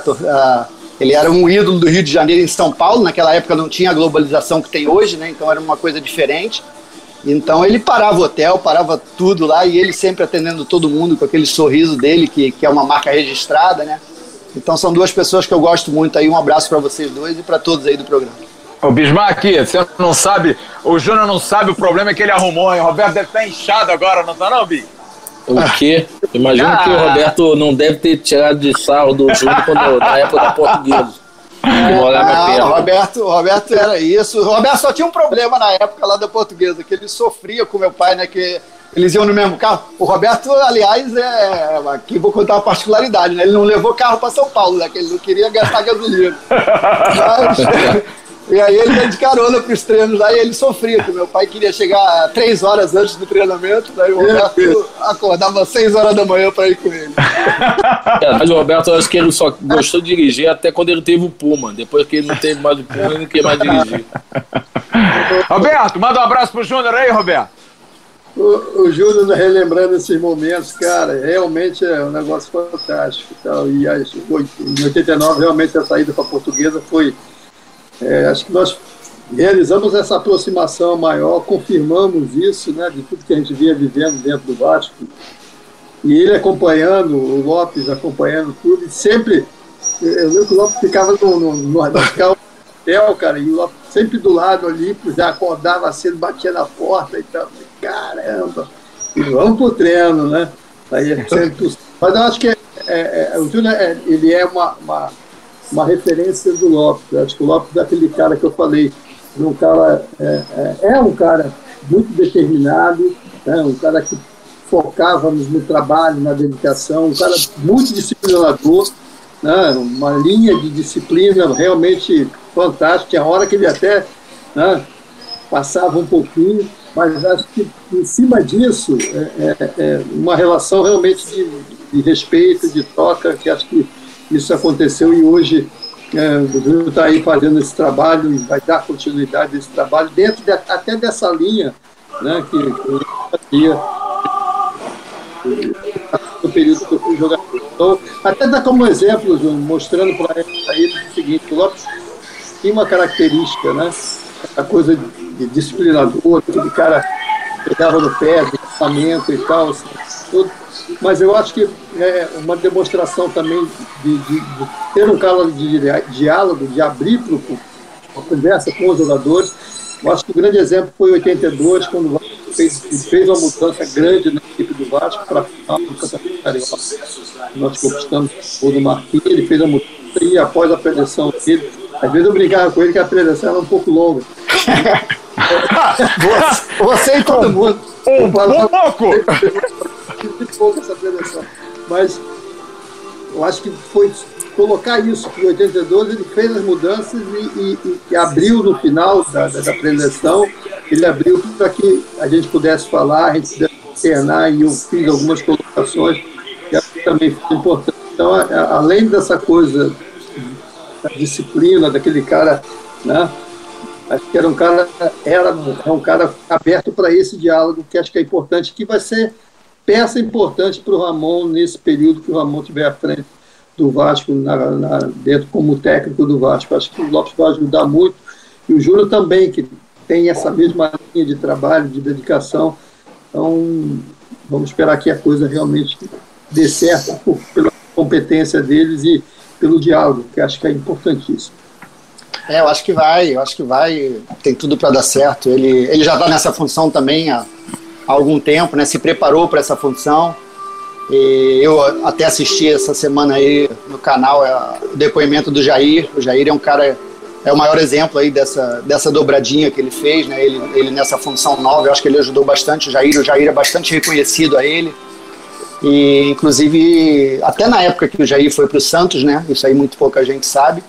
O Jair indicou ele lá, queria levá-lo como, como, como coordenador técnico também mas acabou a coisa não, não acontecendo e isso é um, é um reconhecimento do Jair, né? E eu tenho eu tenho tudo para crer aí que com o Ramon vai ser, vai ter sucesso também. O Ramon é um cara que ele adora, eu adoro também. O Ramon trabalhou comigo como atleta e, e temos também muita afinidade, temos feito aí os últimos dois cursos da licença pro da CBF, então eu acho que tem tudo para dar certo. Eu acho que eu posso ser também de certa forma é, um elo ali entre os dois, né? Entre o Ramon e o e o Antônio Lopes, apesar deles se darem muito bem, mas é, é, normal, né?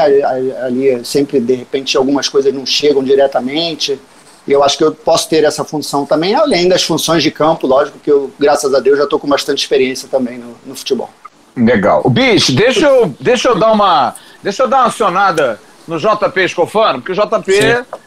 Tá ali, olhando. O Emerson Rocha também tô vendo aqui, mas o Emerson Rocha que deu. Eu, o Sudeste informa, o Emerson tá só lavando as chuteiras da, do primeiro tempo, daqui a pouco ele sai. Nosso JP Escofano, que eu queria que fizesse uma pergunta, porque o Júnior tem uma característica muito forte, assim como o pai também, mas principalmente o Júnior, que o Júnior já fez trabalhos muito bons, fez trabalhos ótimos em equipes que não são de grande porte, é, como treinador e sempre valorizou muito também trabalhar com a base. Você é o, é o repórter da base do canal e eu queria que você fizesse uma pergunta nesse viés para o Júnior, nessa questão de aproveitamento da base, algum jogador. Tudo bem, JP? Como é que tá de aula, hein, meu querido? Vamos pular esse assunto de aula, mas boa noite, Flávio, boa noite, Roberto, boa noite, Bis. Como é que vocês estão? Tudo tranquilo? Boa noite especial ao Júnior também. Um prazer estar falando com você, Júnior. Boa noite, meu sobrinho. Já... Fazendo. É Bismart. Continua dando em cima, bicho? Sem ah. revelar detalhes. mas, mas falando sério, Júnior, já queria abrir com você hoje perguntando sobre a base, mas perguntando já de uma maneira geral. Daqui a pouco a gente vai destrinchar um pouco mais sobre isso, mas eu queria saber se você já começou a olhar um pouco mais. Semana passada a gente recebeu o Brasil aqui no canal, a gente até te recebeu também. E vocês falaram sobre o aproveitamento da base, como é que vocês pretendiam usar de maneiras diferentes. Eu queria saber se já rolou o primeiro papo, como é que foi esse papo, como é que você e o Brasil estão vendo essa integração em base profissional, até que o Vasco já tem muitos garotos em cima, né, ô Júnior? O Vasco já formou um elenco esse ano recheado de garotos, então para subir mais alguém teria de ser um ou outro jogador que realmente fosse acrescentar e não fazer número, até para não prejudicar o sub-20. Boa noite, meu parceiro, tudo bem? Boa noite, JP. Um abraço aí para você também. Ah, é, eu sempre tive essa característica também de trabalhar com jovens, trabalhar aproveitando o pessoal da base.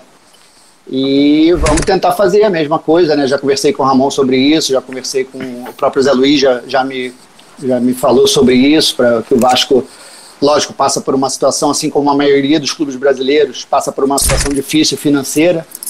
E eu acredito que seja o caminho de todos os clubes, aproveitar a base. E nós vamos ter, sim, vamos ter conversas, reuniões. Né? Nós estamos fazendo primeiras conversas no elenco profissional para ver como vai ficar o elenco, definir o elenco primeiro. E aí sim aproveitar a base. Mas já tem vários garotos em cima, né? E eu tenho um relacionamento muito bom com o Brasil também. Trabalhei com ele na época quando ele era do, do, do Flamengo, do rival, né? Ele era da, da base, eu era auxiliar do profissional e fazia esse papel também. É, o Gracelli, eu nunca trabalhei, mas conheço ele de, de vista, né? Fez grandes trabalhos lá em Minas Gerais, principalmente. E essa semana também falei com o Siston, que, que foi meu jogador no Vasco e é auxiliar do Gracelli no Sub-20. Então eu acredito que, que nós vamos ter sucesso e essa integração vai ser, vai ser tranquila e muito bem feita. Legal. Ô, Bi, é... quando... Ô, Bivac, tem, que deixar o tele... tem que deixar o microfone mutado aí, rapaz. Eu tô vendo você pedir vinho, pedir salgadinho. Pô, eu tô com fome, cara. Porra, deixa mutado aí, pô. JP, tem mais uma pergunta? Pode fazer que não, eu pedi ao Bismarck para fazer uma pergunta. Não, então eu já ia começar a falar de base, eu já ia perguntar sobre um jogador específico, porque o Ramon, durante a coletiva dele, falou muito sobre o João Pedro. Ele chegou a citar o João Pedro duas a três vezes, mas foi um jogador que subiu esse ano, e não foi ainda aproveitado. Foi aproveitado apenas naquele clássico contra o Flamengo, que o Abel usou o misto praticamente todo do sub-20, mas mesmo assim por 20, 25 minutos, se tudo isso. Então eu queria saber se você primeiro conhece o jogador, se já te passaram alguma coisa dele, e se vocês pretendem já acelerar o processo de subida dele de novo, porque o Ramon elogiou e deve contar sim com o jogador. Então, JP, nós não conversamos especificamente sobre o João Pedro, não. É um jogador que eu sei que o Ramon gosta, eu vi as entrevistas do Ramon falando sobre ele também. É um jogador talentoso, eu conheço, eu já, já vi. É um jovem de muita qualidade técnica, né? Mas isso vai ficar mais a critério do Ramon. E a gente ainda vai, como eu te falei, ainda vamos definir o elenco. Não sei se, se o João Pedro vai ficar no profissional, se não vai. Nada disso foi debatido ainda. Gente primeiro vai definir o elenco profissional para depois, sim, num segundo momento, ver se, se vai puxar mais alguém da base. É, nós temos hoje 36, 37 atletas no elenco profissional, é um número grande. Então a gente vai dar uma, uma reajustada ali. As conversas, lógico, essa questão do coronavírus aí está tá atrapalhando bastante, né? mas nós temos conversado bastante por telefone. É, como o Flávio falou aí, íamos ter uma reunião essa semana, mas infelizmente pela por essa situação do vírus, nós não vamos ter essa reunião pessoalmente e vamos continuar conversando bastante por telefone. E com certeza o Ramon já conhece muito melhor do que eu, está lá um ano e pouco e, e, sabe bem o que é que, que deve ser feito. Bicho, faz uma pergunta ao Júnior Lopes, auxiliar, auxiliar técnico do Ramon Menezes, no Vasco nesse ano de 2020. Bicho. É, não, a minha pergunta para o Júnior, é, até mesmo por ele ter é, mais experiência por estar mais tempo como assistente é, no futebol, é, a gente tem sempre falado aqui, desde quando foi anunciado o nome do Ramon, que a gente tinha é, uma preocupação grande. É, uma, do Ramon é, ser um treinador jovem, mas a gente acreditava pela personalidade dele, pela, pelo caráter dele, que com essa junção contigo e com o Antônio Lopes, eu acho que daria muito certo. A gente torce muito, realmente, não somente por Ramon, mas que você faça um ótimo trabalho, que o Lopes também faça um ótimo trabalho, porque a gente sabe que é, são pessoas muito é, ligadas e, e, com muito sinônimo do Vasco.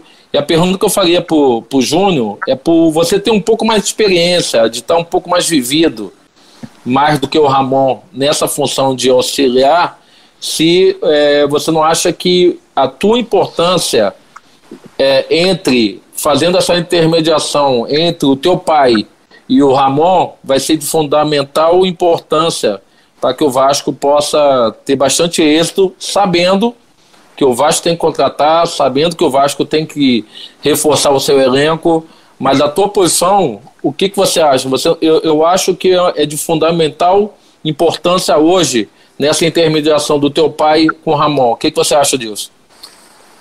Ah, eu também acredito nisso. Eu vou estar totalmente à disposição. Eu acho que a, a minha ideia é lógico que eu fui criado praticamente no futebol. Eu vi o futebol desde, vocês sabem aí, você, Roberto, eu vi o futebol a fundo ali de vestiário, desde 7, 8 anos de idade. E eu fui criado nas ideias, basicamente, do Antônio Lopes. Isso é normal. Só que eu tenho 46 anos, sou da idade do Ramon praticamente. O Ramon é um ano mais velho que eu, tem 47. E nós já conversamos bastante, como eu já falei, nós fizemos os últimos, dois, os últimos dois módulos do curso da licença Pro da CBF juntos. Temos muita afinidade, até é, sentamos, hoje acaba sendo uma coincidência, né? Mas até na turma da CBF, você, no primeiro dia de aula, você escolhe o lugar que você vai sentar e você fica o curso inteiro ali naquele lugar, né? E nós, como tínhamos já uma convivência grande, muita afinidade, sentamos lado a lado e ficamos o curso inteiro ali sentados. Então, trocamos bastante ideia em dezembro, né? Então, é, eu acho que vai ser bom. Eu tenho uma cabeça muito parecida com a do Ramon, né? Lógico que o meu pai é um cara que a gente respeita muito, é um cara super vitorioso, né? Mas ele hoje tem 78 anos, nós temos 46, 47, então é, eu conheço bem as duas cabeças, né? Vamos dizer assim, a cabeça do Ramon para futebol e a cabeça do no caso do meu pai. Então eu acho que eu posso ser essa ponte, sim, posso ser essa ligação e é para isso que eu vou estar, sem vaidade nenhuma, totalmente à disposição e quero vencer muito, estou com muita vontade, muita disposição e vai dar certo, se Deus quiser, nós três aí vamos fazer um, um grande trabalho em prol do Vasco, que é o mais importante. Júnior, eu queria te fazer uma pergunta, porque dizem que o auxiliar técnico normalmente tem que ser o contraponto do treinador. É, você tem aí né, vários exemplos de treinadores que às vezes são muito mais quietos, calmos e tem o auxiliar, que é aquele cara que puxa mais. Ou então, ao contrário, às vezes um treinador extremamente sanguíneo e você tem um auxiliar que baixa um pouco a bola. Mas eu acho que você e o Ramon têm, assim, muitas é, similitudes, têm coisas muito parecidas. Vocês são jovens, vocês são estudados, é, vocês têm um, um, um pensamento, assim, mais tranquilo, digamos assim. Eu queria te perguntar, Onde é que vai ter esse antagonismo e se é importante ter esse antagonismo? Ou se isso é besteira? O importante é que as, as, as, os objetivos sejam alcançados, independente das formas. Não, não acho besteira, não. Eu acho muito importante. Eu acho que isso funciona realmente dentro de uma comissão técnica. Agora, às vezes não é nem pelo, pelo, pelo, pela personalidade das pessoas, né? Eu acho que eu, por exemplo, eu já trabalho bastante tempo como auxiliar, já trabalhei como treinador também várias vezes, mas tra trabalhei muito com auxiliar e de grandes treinadores, de treinadores com não com nem tanto nome, né? E eu acho que o auxiliar, ele tem que ter essa percepção, porque na verdade o cargo também faz a diferença. Você como treinador, você tem que ter um tipo de, de atitude, você como auxiliar, você tem que ter outro tipo de atitude. E normalmente o, o auxiliar está com a cabeça muito mais fria. O treinador ele tem que estar tá preocupado na tomada de decisão, que é uma coisa importantíssima, né? Talvez a mais importante do, do cargo. E o treinador está toda hora pensando se eu faço isso, se eu faço aquilo. E normalmente o auxiliar está com a cabeça mais tranquila, mais fresca. E ele tem que ser reflexivo, né? Eu já trabalhei com treinadores, por exemplo, com, como Vanderlei, como Antônio Lopes, né? Que, quer dizer, é, são treinadores explosivos, né? Então, se você botar uma gasolinazinha ali, acabou, né? Acaba de, de queimar tudo. Então, normalmente, eu, eu trabalhava sempre é, botando mais tranquilidade, botando mais calma, né? Mas já trabalhei com treinadores também mais tranquilos que tinha que botar uma gasolinazinha. Posso citar aqui, por exemplo, o meu amigo, que é um cara que eu gosto muito também, o Márcio Araújo, é um cara que eu trabalhei lá no Curitiba, era um cara extremamente tranquilo, era um, calmo, era um cara extremamente é, calmo, muito competente, que às vezes eu tinha que fazer o advogadozinho do diabo. Márcio, poxa, você não acha que tem que ir por esse caminho, de repente tomar uma atitude mais forte de vestiário e tal? Então eu acho que cabe muito mais ao auxiliar é, ter o discernimento de saber quando você tem que tomar uma atitude mais radical, né? E quando você tem que ter uma, uma atitude mais tranquila. É por isso que é importante a gente ter duas pessoas que jogaram muita bola, porque essa pergunta cabe muito bem. Roberto, o auxiliar Eu... técnico que você, você conviveu com vários auxiliares técnicos. O auxiliar técnico é aquele é o, é o amigo nas horas que você briga com o treinador, né? O cara que vai chegar ali do teu lado, cara, pô, releva. É fundamental você ter alguém que faça esse contraponto, você não acha não?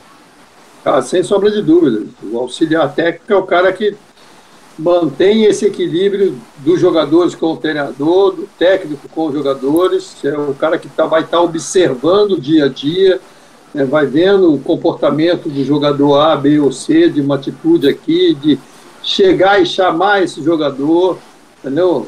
Ou um preparador, alguma coisa nesse sentido. Eu acho que essa função ela é importantíssima, cara. Eu vejo que o Júnior, como já falou, já teve é, é, na função de técnico, de auxiliar e tal, e sabe como manusear isso, como trabalhar isso, como chegar é, para esses jogadores, que eu acho que vai ser importantíssimo isso, entendeu? Ele ter essa retaguarda e ter essa liberdade para chegar nos jogadores também, para dar ao Ramon a liberdade de focar mais na parte tática, é, daquilo que ele deseja para a equipe. Então, acho que é, essas peças têm que trabalhar em harmonia, têm que se encaixar, e eu espero que ele realize isso com, com muita competência, além dessa coisa, né, que é um pouco diferente do que é o Lopes lá atrás nessa função, ou agora também como diretor, né, mas para o Júnior foi fundamental, vai ser fundamental esse diálogo com, com, com o próprio Ramon e até ouvir alguma coisa do, do, do Lopes, mas acho que ele vai ter, pela, pela experiência, por tudo que já está vivendo, entendeu? Estreitar essa relação com, com o Ramon para que as decisões, principalmente dentro do campo e dessa relação com os jogadores, possam acontecer da melhor maneira possível. Eu acredito muito nisso. Ô, Bis, você teve algum auxiliar assim que você se identificou muito? Algum cara que você falava, pô, esse cara é meu parceiro, já te deu alguns toques. Às vezes você estava meio pé da vida com o treinador, o cara vinha junto. Tem algum auxiliar ou alguém que tenha se, se identificado com você durante a tua carreira não? Ah, o Alci, né, cara? O Alci sempre foi um cara muito, muito complacente, muito coerente. E o Alci ficou como auxiliar ali do Vasco durante muito tempo até do Antônio Lopes, do Zagallo, Nelsinho, do Nelsinho, é, do próprio Zanata. O uhum. Alci era um, um, um, auxiliar assim que ele não era. Porque eu acho que o, o, o auxiliar ele não é só importante para o jogador que não está jogando, que vê no, no, no assistente assim, um cara que ele pode confiar, pode conversar e, e pode falar o que ele está sentindo. Que às vezes acontece isso, né? O time reserva fica um pouco de lado e o assistente faz essa, essa, essa figura do cara que dá moral, que chega, que elogia. Mas às vezes o jogador titular mesmo, que não está gostando ou está com dificuldade de falar com o treinador, é, esse assistente pode fazer essa intermediação muito bem. E o Alci, na minha época, fazia muito bem. O Alci era um cara muito complacente, muito, muito uh, uh, tranquilo e muito equilibrado. Então, acho que um auxiliar que marcou história no Vasco foi o Alci, por conhecer o Vasco, por conhecer toda a história do Vasco, por ter sido capitão durante muito tempo. E acho que o Júnior, assim, Júnior foi muito, muito importante para nós e foi uma alegria muito grande quando a gente soube que realmente teu pai estava voltando e o Ramon estava efetivado, você estava indo também para ser auxiliar do, do Ramon. A gente torce muito, mas muito mesmo para que vocês possam fazer um bom trabalho. É, é, de novo, falando que eu falei quando o Ramon estava na nossa live. Acho que o Vasco precisa contratar, acho que o Vasco em algumas é, é, é, posições o Vasco realmente tem que contratar, mas a gente espera realmente que vocês façam um ótimo trabalho, porque eu acho que vai ser de fundamental importância é, não somente para o Vasco, mas também para a carreira do Ramon. Uh, uh, o teu nossa. pai mostrando, é, mostrando o que ele mostrou no, mostrou no Botafogo e mostrou no Atlético Paranaense e, e você, principalmente, que a gente tem um carinho muito grande por você também. Sei disso, obrigado, Bismarck. Posso contar um caso aqui para. Claro, pô! Casa com a gente sobre mesmo. essa Vambora. situação Bora, que me veio à cabeça agora aqui. A última vez que eu trabalhei no Vasco, em 2003, é, na final do Campeonato Carioca, né, que foi marcante ali aquela, aquela letra do Léo Lima, que o, gol do, que o Cadu deu uma ajeitada e o Souza acabou fazendo gol. É, eu estava em cima, naquela época o auxiliar ainda não, ainda não assinava súmula, e eu estava em cima, me lembro, nas cabines de rádio que nós ficávamos, a comissão técnica, e para quem, não, quem não viveu a época, né, os, os mais antigos aí vão lembrar, tipo Flávio Dias, é, o Vasco Fluminense, é, final do Campeonato Carioca de 2003, e houve uma confusão generalizada ali, faltando um, dois minutos para acabar o jogo, para acabar o primeiro tempo, o jogo estava um a um, e acabou sendo expulso o treinador, meu pai, no caso, Antônio Lopes, né? E aí brigou e foram expulsos também o Marcelinho de um lado e o Marcão do outro. Marcão do Fluminense na época. E a confusão foi generalizada, praticamente brigaram os 22 jogadores, o empurra-empurra danado e tal. E eu, quando vi aquela confusão, eu já comecei a me preparar, né? Porque eu sabia que eu ia descer, eu ia ficar no banco. Então eu já desci e já fui me preparando emocionalmente ali para aquele caso. Eu falei, pô, tá todo mundo desesperado, todo mundo nervoso pra caramba. Eu tenho que vir com, com a tranquilidade, com a calma. Nós estamos com a vantagem, nós podíamos perder até de um gol, me lembro. Tínhamos ganho o primeiro jogo de 2 a 1 um, e a vantagem de dois empates era nossa. Então podíamos até perder de, de um gol, estava um a um, e o Marcelinho tinha sido expulso. E o Marcelinho era o melhor jogador do campeonato, era o nosso alicerce ali. E todo mundo ia ficar muito nervoso ali com a expulsão do Marcelo. E aí eu me lembro, eu desci, esperei acabar a confusão toda lá embaixo, já no vestiário. E quando entrou todo mundo, quando meu pai entrou e tal, eu me lembro que eu puxei ele, tinha aquele cantinho do, do Maracanã antigo ali, da, da rouparia, né? Já puxei ele, já levei ele lá, todo mundo um alvoroço danado e tal. E ele também muito nervoso, ele tava, tava com aquele olhinho piscando já, nessa época de 2003, quando ele ficava nervoso. E eu puxei, eu falei, calma, calma, quem tem que ficar nervoso é o time do Fluminense. O Fluminense é que, porra, precisa de fazer dois gols. Nosso time tá bem no jogo. Tínhamos tomado gol ali no fim, a gente tinha, tava ganhando de 1 a 0 Nosso time tá bem, tá armadinho, tá certinho. Nós vamos ganhar o jogo, calma, vamos ter tranquilidade. E o mais importante disso é, é a tranquilidade agora, é acalmar os caras, porque o Fluminense lá, o treinador era o Renato Gaúcho do Fluminense na época, né? Falei, o Fluminense, pô, se eles estiverem lá desequilibrados, a gente vai levar vantagem aqui. E aí eu me lembro que ele falou, meu pai, porra, foi expulso o Marcelinho, os caras vão sentir, o cara... Eu falei, não, vamos dar, vamos dar muito mais valor à expulsão do Marcão que o Marcão era um cara importante da marcação do Fluminense também, era um cara que era, talvez, o Marcão não era um jogador tão qualificado tecnicamente, mas era um jogador fundamental para o esquema tático do Flu. E eu me lembro que era Marcão e Marcial, os dois volantes. Eu falei, pô, o Renato não vai botar outro, outro volante, porque ele precisa ganhar o jogo, e o Marcial vai ficar sozinho ali de volante, a gente vai, vai fechar ali, a gente jogava com o Bruno Lazzaroni, Rogério Corrêa, dois volantes, né? E Léo Lima e Marcelinho, né? E aí saindo o Marcelinho, jogava o Marcos na frente, só que o Marcos ia ser substituído, ia entrar o Cadu. O Marcos estava sentindo no intervalo e tal. E aí a gente ainda falou, porra, puxa um pouquinho o Marcos para fazer o quadrado ali, deixa o Souza só lá na frente. A gente vai sair na boa só. E aí foi o que aconteceu. Meu pai me olhou assim e tal, se tranquilizou, consegui acalmar ele. Quando ele foi para ali, depois de 5, 6 minutos ali, quando a gente vai fazer a preleção de intervalo, os jogadores estavam muito nervosos realmente e tal, e ele, surpreendentemente até talvez para os jogadores, né? Ele passou uma tranquilidade imensa ali para os jogadores e, pô, no segundo ajustou o time certinho. O Cadu acabou não entrando, que o Marcos continuou no jogo, mas entrou depois de 4, 5 minutos que o Marcos não aguentou, o Marcos ia sair de, de contusão. E o Cadu que fazia até a função ali de meia também, mais até do que o Marcos. Nós fechamos ali o quadrado, jogamos com o Souza só lá na frente. E o segundo tempo, se vocês pegarem o tempo daquele jogo ali, o segundo tempo era para ter feito 4-5 ali naquela, naquela final do, contra o Fluminense, naquele gol do, de letra lá, do, do cruzamento de letra do Léo Lima. Então, só para dar um exemplo aí da, da importância do auxiliar nesses, nesses, nesses momentos, né? E do contraponto é, que o Flávio falou. É, é, se você entra ali no vestiário e fala alguma coisa para ele do mesmo tom, tá arriscado a perder o jogo, né? Você perde Exato. o jogo, você perde, você perde um campeonato por conta disso. Exato. Olha, são 21 horas e 12 minutos, o papo tá muito bom, mas agora eu vou começar a botar o homem na parede. Vou chamar JP. Ô Emerson, eu só tô vendo a sua careca. Tá participando ou não tá? Acho que não, né? Emerson Rocha não tá nem ouvindo. JP, eu vou fazer uma pergunta pro Júnior, porque tem tido muita reunião. As reuniões não param, mesmo que virtuais, papo para lá, papo para cá. Não tem futebol, faz reunião, né, Flávio? É reunião, mas tem que resolver. Eu conversei, Bismarck, Roberto, com o Júnior outro dia e dei uma opinião a ele. Eu falei que o time do Vasco não está num bom momento, mas o time do Vasco não é um time ruim. É um time que, bem treinado, com algumas peças, pode dar caldo. Vocês já chegaram a alguma conclusão, sem citar nomes, Júnior?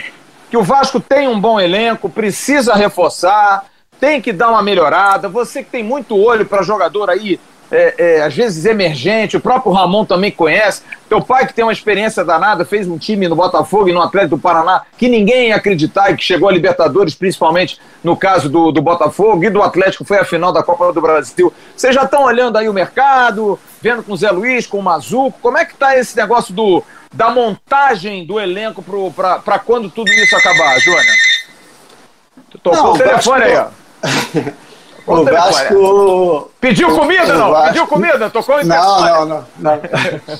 o Vasco, realmente, eu também penso que, que, que o elenco do Vasco é um elenco qualificado, é um elenco que tem bons jogadores, é um elenco que pode se, se, se fazer um belo trabalho. Tanto que ano passado o Vasco acabou bem o ano. O Vasco acabou numa crescente, acabou subindo bem. E esse ano realmente não encaixou nesse início de ano, isso acontece, né? O Abel é um treinador fantástico, é um treinador campeão de Libertadores, campeão, de, campeão do mundo, tem uma qualidade imensa. E, mas acontece, acontece. Tem, tem, tem vezes que a gente vai num clube e não consegue fazer um trabalho que, que nós mesmos fiquemos satisfeitos. Né? Eu vi várias entrevistas do Abel falando que não estava satisfeito e tal, e isso acontece mesmo com os grandes treinadores como o Abel é. Mas agora o nosso, o nosso processo é, é de avaliação do elenco, né? Do, até do Ramon, muito mais passar para nós, né? Porque o Ramon dentro do, do, do Vasco, é, né? entre, entre o Ramon, eu, o Antônio Lopes e o Zé Luiz, praticamente, né? O Ramon é o cara que conhece mais, é o cara que está lá há um ano e meio quase, então é o cara que tem que nos passar mais, principalmente do dia a dia, né? Nós temos uma visão mais de fora, que é totalmente diferente. E o pensamento do Ramon também é esse. A gente vai fazer por etapas. Primeiro, tentar é, diminuir um pouquinho o elenco ali, né? Porque com 37, 38 jogadores, né? Segundo, fazer o aproveitamento da base, ver quem realmente vai ser aproveitado. E em terceiro lugar, fazer as contratações, porque as contratações têm que ser muito pontuais. Primeiro, a gente tem que tentar aproveitar, resolver os nossos problemas com o pessoal da base, é, porque não adianta você contratar é, no mesmo nível do que, eu, do que o que tem lá do, dos garotos da base. Então as contratações serão muito pontuais, serão com calma, e não adianta sair contratando de qualquer maneira, tem que ser com calma, tem que ser muito bem pensada, muito bem analisada, além, logicamente, da questão financeira do clube, que, que, que é sempre muito discutido. Ao invés de contratar 10, é melhor contratar dois muito bons do que 10 apostas, né? Mais ou menos Perfeito. isso aí. Dois praticamente que tenham condições de serem titulares. Entendi, entendi. JP, manda uma pergunta Fala comigo. pro Júnior. quero que você. Você, você, tá, você tá na aula ou não, né? Vê lá, hein? Não, tô aqui só com você, não tô prestando atenção vou, em mais nada. Vou ligar, só... vou ligar pro seu professor, hein, pô. Vê lá, hein? Ele já deve estar tá sabendo, eu não entrei nem na aula hoje, deve estar tá todo mundo ligado. Tá, tá fazendo, tá pedi... gazetando, né? Tá gazetando. Eu pedi pro pessoal. Ô, Roberto, o menino tá gazetando, Roberto, matando aula, Roberto. Tô trabalhando, tô trabalhando. Pedi pro pessoal anotar a matéria pra mim. Vamos trabalhar, menino. João, faz uma pergunta pro Júnior aí, João. Flávio, então, eu queria saber do Júnior, muito em cima daquilo que vocês estavam discutindo do auxiliar, vocês discutiram o estilo do auxiliar, mas eu queria saber como é que o auxiliar pode, pode auxiliar, logicamente, mas como é que ele vê a ajuda do Ramon nesse momento. O elenco do Vasco é muito grande, eles ainda vão reduzir, a gente também já falou que é um elenco recheado de garotos, mas também um elenco com algumas figuras muito experientes com muitos anos de clube. Eu queria saber dele como é que ele vê essa mescla entre a experiência e a juventude e como é que ele acha que ele pode acrescentar no Vasco hoje. O que, que ele acha que ele pode ajudar sendo auxiliar técnico? Até porque o Vasco tem um estilo de jogo que estava bem definido ano passado, não ficou tão bem definido esse ano, e o Ramon deve fazer algumas mudanças. Eu quero saber como é que ele vai conseguir ajudar o Vasco a encontrar de novo um estilo, como é que ele, como auxiliar, Quais são os toques que ele vai dar pro Ramon? Basicamente é, isso. Você, você palpita, você pode botar o dedão lá. Como é, que, como é que vai entrar teu dedo nessa história aí, João? Exatamente isso. Ah, eu acho que isso vai muito da, é, da relação do, do, treinador com o auxiliar. Eu, graças a Deus, tenho uma relação muito boa com o Ramon, sempre tive. Como eu falei, trabalhei com o Ramon em 2002 e temos uma ligação. Depois trabalhei novamente em 2007 no Atlético Paranaense. Então ele me deu toda a liberdade agora nesses, nessas conversas que tivemos por telefone. E, mas é isso que eu estou te falando também. Num primeiro momento, é, ele tem muito mais conhecimento do elenco do que eu, com certeza. Ele está trabalhando lá há 14, 15 meses. Eu estou vendo de fora, é totalmente diferente você ver de fora. Às vezes você tem uma ideia do jogador, eu tenho a mesma ideia praticamente que vocês têm aí de fora. Né? Às vezes você, a gente tem uma ideia vendo de longe que quando você trabalha no dia a dia, você muda a tua ideia em relação ao atleta. Né? Então, é, é lógico que a, o que vale é a palavra do treinador, né? E eu acho que nesse momento é, vale ainda muito mais a palavra dele do que a minha, porque ele tem um conhecimento muito maior do que eu. Então eu tenho que ouvir, eu tenho que, é lógico, estou dando as minhas opiniões particulares para ele, mas no momento eu acho que ele tem um conhecimento muito maior do que eu. Então eu tenho até mais que ouvi-lo mais do que falar. Né? Agora, que eu sabendo, pelo que eu estou sabendo, João, deixa eu perguntar um negócio. Uhum, vai lá, vai sabendo, lá. O que não tem faltado é cavada, né? Muita gente oferecendo o jogador, inclusive falei com o Lopes no sábado a respeito da situação do Camilo, é, que foi oferecido, é, o meia que foi do Botafogo e que estava no Mirassol agora. Vocês têm tido muito problema com o telefone? Toda hora toca alguém oferecendo algum jogador, alguma coisa, Júnior? Ah, mas isso é normal, né, Flávio? Quem trabalha no futebol vivencia isso em todos os clubes, não é só no Vasco. O Vasco, lógico, um clube grande, todo mundo quer jogar, é, todo jogador quer jogar, todo empresário quer botar o seu atleta num clube como o Vasco. Mas também isso em todos os clubes, até mesmo em times pequenos, em times de menores investimentos, né, que eu já trabalhei também, você tem os jogadores de uma qualidade menor e isso é normal. Isso aí a gente tem que saber conviver, é, procurar atender a todos, né, com educação, procurar ouvir, procurar analisar. Realmente, você também não pode ter o preconceito de, de não ver os atletas, né? Você, eu tento ver todo mundo que, que me oferecem, eu tento é, observar que às vezes você não conhece um jogador, você vai atrás de informações, né? você liga para um, liga para outro.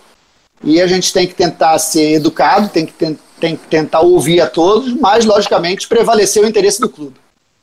Tá certo. 21 horas e 20 minutos, a gente está chegando ao final da participação do Júnior.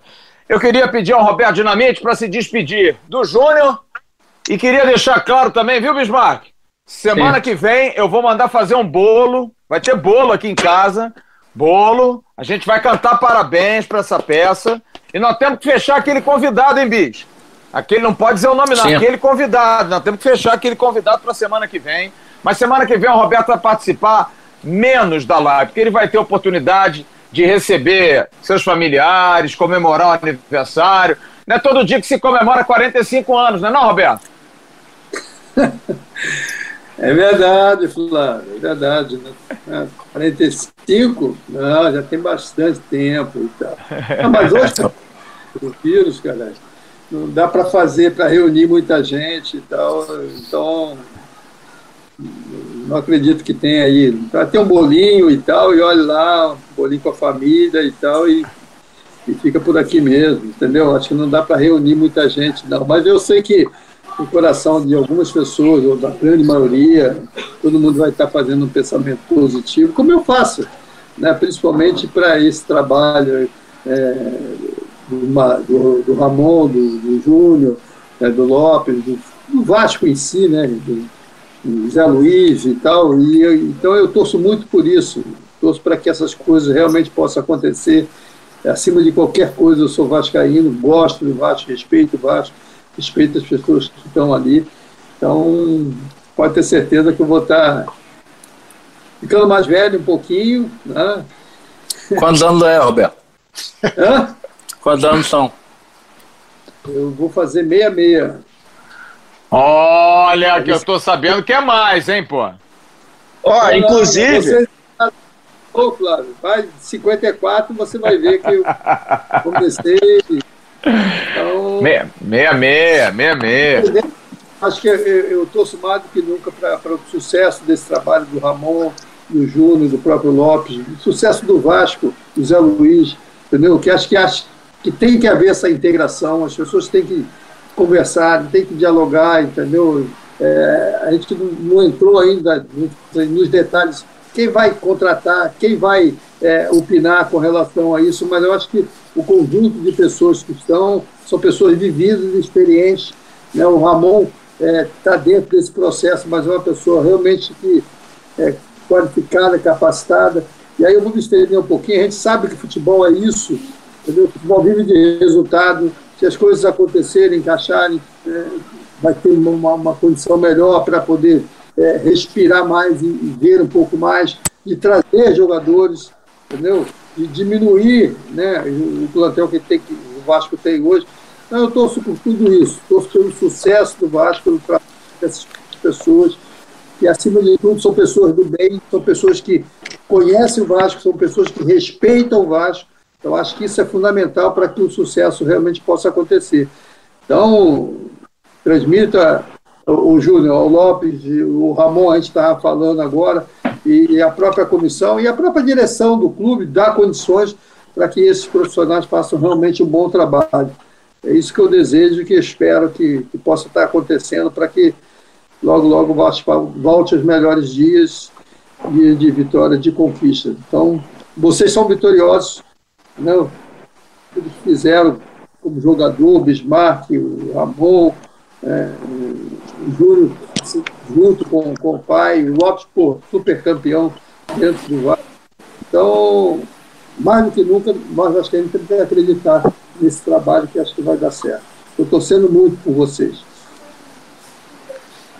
Obrigado, obrigado, Roberto. Eu tenho certeza disso, não tenho qualquer dúvida. Obrigado aí, foi um ótimo programa. Aproveitar para deixar um parabéns aí para você, já antecipado para a semana que vem. E lembrar do Giovanni também, né, que hoje também faz aniversário. Grande Giovanni. Grande ídolo. Deixar um parabéns ah, aí para ele também. Desculpa, eu falei com o Giovanni agora há pouco, mais cedo, mais cedo, né? Eu já tô, eu tô naquela fase, eu fui desde, desde parabéns ao Giovanni é, anteontem, ontem e hoje. ele viu, brincou pra caramba. Então, realmente é uma figura ímpar, um grande tá devendo, amigo. Pessoa... Tá devendo uma live com a gente aqui. Giovanni nunca fez live, nunca entrou, foi ao programa. Ah, com certeza, é. com certeza. Tá dando migué, tá dando migué. Ô, bicho, deixa uma Oi. mensagem aí pro Júnior. Deixa uma mensagem aí também é. de sucesso, que o Vasco possa ter sucesso com eles. Minha mensagem é de estar tá torcendo muito para que vocês façam um ótimo trabalho. Você, teu pai, o Ramon. Eu acho que são três figuras muito marcantes é, é, no nome do Vasco. Teu pai teve uma história magnífica desde a década de, de 80 até hoje. Teu pai é uma, uma referência para todo vascaíno é, e vocês dois numa geração nova com ideias novas. A gente torce muito, Júnior, sinceramente, de coração, para que o Vasco possa esse ano realmente com vocês ir muito bem, porque vocês representam muito o que o torcedor vascaíno quer. É, é, é o Vasco retomar toda aquela situação que a gente sempre ouviu o Vasco lá em cima. Então, assim, a gente torce muito para que vocês possam ir muito bem e a equipe possa ir muito bem, que os jogadores entendam uh, essa nova filosofia do Ramon, que o Ramon consiga realmente fazer com que o time jogue, jogue bem e ganhe. Então a nossa torcida vai estar aqui até o final do ano para que vocês possam ir muito bem. Que possa retomar toda essa a, a, a, o termo dessa pandemia, que o Vasco faça uma boa pré-temporada para voltar aos campeonatos, se ainda vai, vai terminar o campeonato carioca ou não, se vai começar o brasileiro. Mas a gente vai to torcendo de coração aqui o canal e para que vocês possam ir muito bem. Obrigado, Bid, obrigado. Você também é um cara muito especial para nós e nós todos estamos muito motivados, né? Eu, meu pai, Ramon, o próprio Zé Luiz, que praticamente está tá voltando a casa, é, o Alexandre, o presidente, o Mazuco. Então, acho que está todo mundo muito, muito motivado e trabalho não vai faltar. Vamos trabalhar bastante, vamos se dedicar, nos dedicarmos bastante para levar o Vasco aonde ele merece, né? Que é o Vasco campeão, é um Vasco que, que chega, é um Vasco que tem aí uma, uma Sul-Americana para disputar, para de repente buscar. Tem a própria Copa do Brasil, apesar de ter tido uma desvantagem no primeiro jogo. Eu acho que não é nada demais o Vasco chegar lá em Goiânia e reverter essa vantagem. E fazer um bom campeonato brasileiro ali, se não, se não chegar para ser campeão, mas fazer um, um bom campeonato brasileiro. Mas eu acho que são duas competições, por exemplo, a Sul-Americana e a Copa do Brasil, que dariam um, um salto aí do, no nome do Vasco de hoje em dia, né? No, no, no, estágio que o Vasco está, buscar conquistar título. Eu acho que o Vasco é feito de título, eu acho que o Vasco é feito de conquistas, né? Então a gente tem que pensar nesse sentido e pensar grande. Júnior, são 21 horas e 28 minutos. Eu só queria dizer a você uma coisa. Você viveu o Vasco durante muitos anos, assim como Antônio Lopes, como o próprio Ramon, o Vasco, desde a época de Roberto Dinamite, passando por Bismarck, nunca viveu em, algo, em águas calmas. Sempre teve dificuldade, sempre foi um clube de grana apertada, mas aí os portugueses se cotizavam, juntavam, contratavam. Mas o Vasco tinha algo que, sinceramente, nos últimos anos perdeu. Independente dos momentos difíceis e que não são legais de serem lembrados, eu acho que tem que pagar em dia, tem que estar tudo em dia, tem que estar tudo certo mas o Vascaíno sempre teve orgulho do jogador em campo, que mesmo que com meses atrasados, com problemas e brigas, aquelas coisas, o Vasco formava e tinha, como disse muito bem o Ramon do Lopes, DNA. Eu acho que o Vasco perdeu um pouco desse DNA que é tão característico nosso, de um clube aguerrido, de um clube de uma história fantástica, de um clube de superação que não tinha estádio e face, de um clube que aceitou negros e operários, de um clube que abriu portas para jogadores que eram discriminados e passaram a jogar no Vasco. O Vasco sempre teve essa grande história. E eu acho que isso falta um pouco, faltou nos últimos anos ao Vasco. Eu acho que o Vasco se envolveu tanto na questão política, tanto na questão é, é, de interesses pessoais de lá e cá, que perdeu um pouco dessa essência. O que eu torço é que o Vasco nos últimos anos não teve isso, talvez tenha tido um pouco mais com o Vanderlei, porque teve uma história pregressa, porque foi lançado no futebol no Vasco pelo seu pai, que vocês possam trazer ao Vasco isso. Porque a crise vai continuar, a grana vai estar apertada, paga ali, segura aqui, veja bem, mas que o jogador tenha orgulho de jogar no Vasco. Entenda o que é jogar nesse clube. Porque não está jogando num clube qualquer, está jogando num clube gigantesco, num clube reconhecido mundialmente. E eu acho que Antônio Lopes, Ramon Menezes e você têm DNA do Vasco são profissionais, já trabalharam em outros clubes, principalmente Lopes e você, mas vocês sabem o que é o Vasco. E eu acho que o que tem faltado ao Vasco é isso: pessoas que saibam o que é o Vasco. E eu espero muito que vocês possam fazer um bom trabalho. Como eu disse para o Ramon, pode dar certo? Torcemos. Pode dar errado, como tudo na vida. A gente não entra para perder, mas acontece. Mas que vocês tenham sucesso e que vocês possam trazer de volta esse DNA, porque ó, a torcida do Vasco está machucada, parceiro, está doída, está tomando porrada há um bom tempo e a gente precisa dar uma alegria, a gente precisa ter uma alegria de volta que o Vascaíno não tem há muito tempo e tem muita esperança em vocês. Obrigado, viu, meu amigo? Obrigado, obrigado você aí pelas palavras. E eu acho que essa chama ela está acesa ainda, né? A gente viu aí na, na questão do, do, sócio, do sócio torcedor ano passado, a própria agora é, construção do CT, que está sendo muito com dinheiro do, das pessoas, né, dos sócios, dos, dos vascaínos. Então eu acho que essa chama está acesa e a gente tá de fora para dentro ela está acesa. E a gente lá dentro tem que, tem que reacender ela de dentro para fora também. Júnior, um grande abraço, meu amigo. Dá um abraço aí na dona Karine, que eu vou comer aquele estrogonofe quando tiver sem, sem pandemia, hein, pô. Obrigado, será bem-vindo. Grande abraço, meu querido amigo Júnior Lopes. 21 horas e 31 minutos, todo mundo tomando um vinhozinho. Já viu o Roberto levantando a tacinha, Bismarck também. Doutor Carlos Roberto Dinamite de Oliveira, o, o JP tá na aguinha, porque é jovem, né? Eu tô na água que eu sou, sou jovem ainda. Você é sub-20, você é sub-20. Ô, doutor Bismarck, dá uma despedida aí pro, pro Roberto. Semana que vem tem festa. Pô, sacanagem, o cara faz aniversário no momento que ninguém pode ir na casa dele. É, é um negócio. Acho que o Roberto tem alguma culpa nesse negócio aí, você não acha, não, Bismarck? Ah, ele deve estar tá bastante feliz, né? Porque vai economizar, vai precisar de ir na casa dele. Mas a gente fica muito feliz do Roberto estar tá conosco desde o ano passado. E pô, é sempre uma alegria muito grande a participação dele, porque o Roberto está sempre com humor lá em cima, está sempre sorrindo. E para nós é um prazer toda semana poder vê-lo aqui e vê-lo contente junto conosco, porque eu acho que ele também tem feito com prazer a, todas as lives com a gente. Aliás, semana passada foi um show com a Vanessa Rich, gostei, hein? Vai ter alguma live essa semana aí, Roberto? É, os caras estão me procurando aqui, cara. E eu tô, eu tenho que. Eu vi, eu vi a, a live dele na, na ESPN. Foi, ESPN, foi na Fox com a Vanessa Rich. O homem tá demais. Atenção, Vascaíno tá botando eu vi, pra cima, pô. Eu vi o vídeo do Bob ontem lá na campanha do Vasco e, ó, tá arrebentando. O cara tá ficando bom nesse negócio aí. Daqui a pouco vai tomar o lugar do Flávio, vai apresentar o programa pô, sozinho, né, Bob? Eu saio fácil daqui, problema nenhum, pô. Pô, Flávio, a melhor, a melhor do Roberto essa semana passada foi que eu mandei um WhatsApp, uma brincadeira para ele de um, de um posto, e depois ele me respondeu rindo. Você mandou pra mim também, o seu sacana. Mandei pra todo mundo. Peguei eu todo recebi, eu não entendi nada. Mas eu vi assim, ele demorou a ver um tempão, cara. E eu assim, pô. Eu vou mandar pro Júnior, vou mandar pro Júnior pra ver o que ele acha. O Júnior não tá entendendo nada. Vai, aí, quando ele me respondeu, ele já me respondeu rindo. Ele já gravou rindo. Eu vi, tu me mandou. É, Bismarck, é. Tá engraçadinho pra caramba, hein, Bismarck?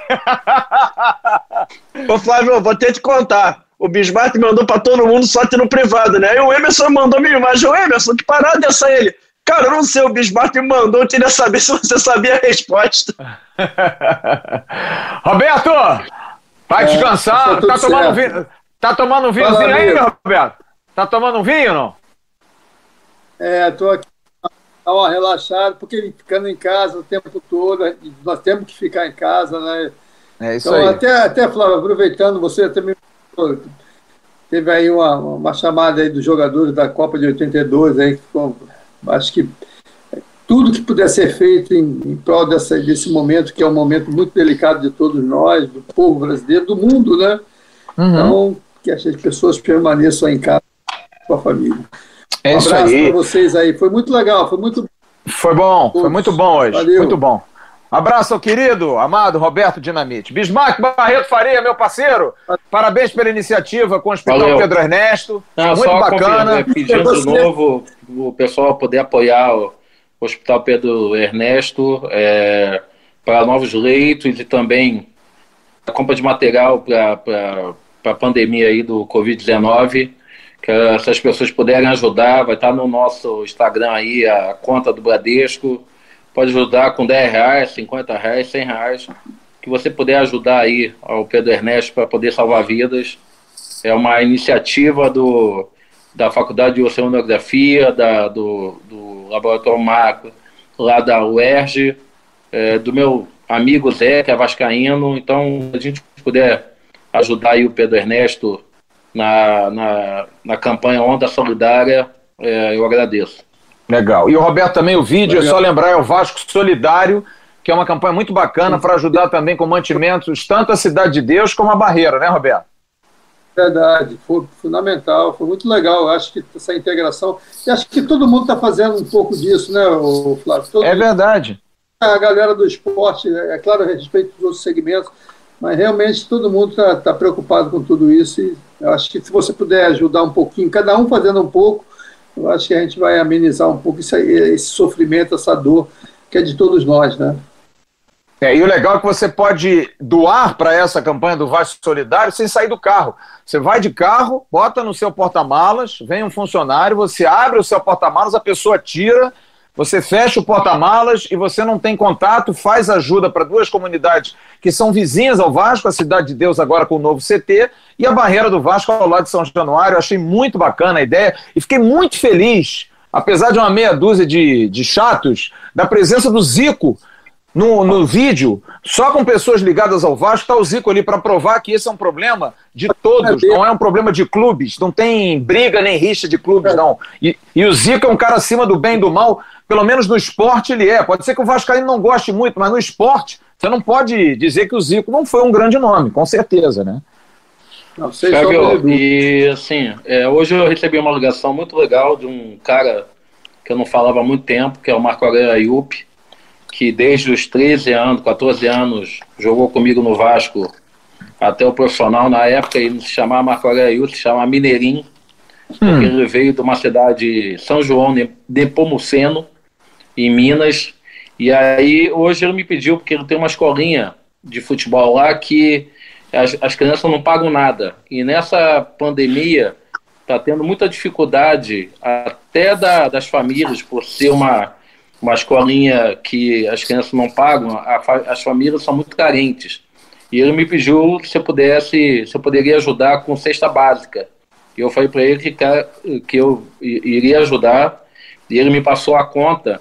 E aí, todo vascaíno que for daquela região, perto de São João, de Pomoceno, se puder procurar o Marco Aurélio Iup lá na cidade para poder ajudá-lo com cestas básicas para a família das crianças, eu ia agradecer muito, porque O Marco é um cara muito correto, um cara muito é, de caráter altíssimo e ajuda muito as crianças da cidade dele com essa escolinha. Então, se tem algum vascaíno assistindo a gente ali perto de São João de Nepomuceno, puder procurar o Marco Areira Yupi lá para poder ajudá-lo na cesta básica para as crianças lá, eu também agradeceria nesse momento tão difícil que a gente está passando.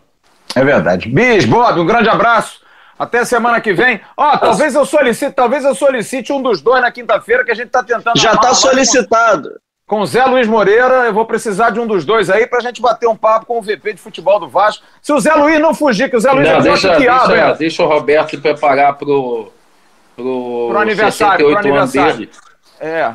68 ou 66, Roberto? É. 66, cara. Se atuou, é. Flávio, Posso só um aviso aqui? Dois, na ah. verdade. O primeiro que eu levei uma bronca do Roberto Dinamite hoje, quando eu falei que ele fazia 68. Pelo amor de Deus, virou 66, é. porque eu recebi uma chamada. Erro. É. Eu ouvi. O que, que tu falei? Fala aí. E segunda coisa. fazer? 66. Ele é de 54, galera. Ele vai fazer 66. Eu aprendi. Segunda coisa, eu recebi um aviso aqui agora de Emerson Rocha que vai ter uma pós-live lá no Ver Mais então, Isso. galera que tá aqui na nossa live, vai para ver mais. E, Flávio, eu vou me despedir de todo mundo rapidinho, que eu tenho que voltar pro próximo tempo. Perdi o tempo do meio, mas o tempo final tem que chegar. Então, Flávio, valeu. abraço, Flávio, hein? Um abraço para você, parabéns. Segunda-feira estamos aí de novo. Bis, um abraço para você também, tio Bis, no caso. E, Júnior, muito obrigado aí pela moral. Tamo junto também. Um abraço, obrigado.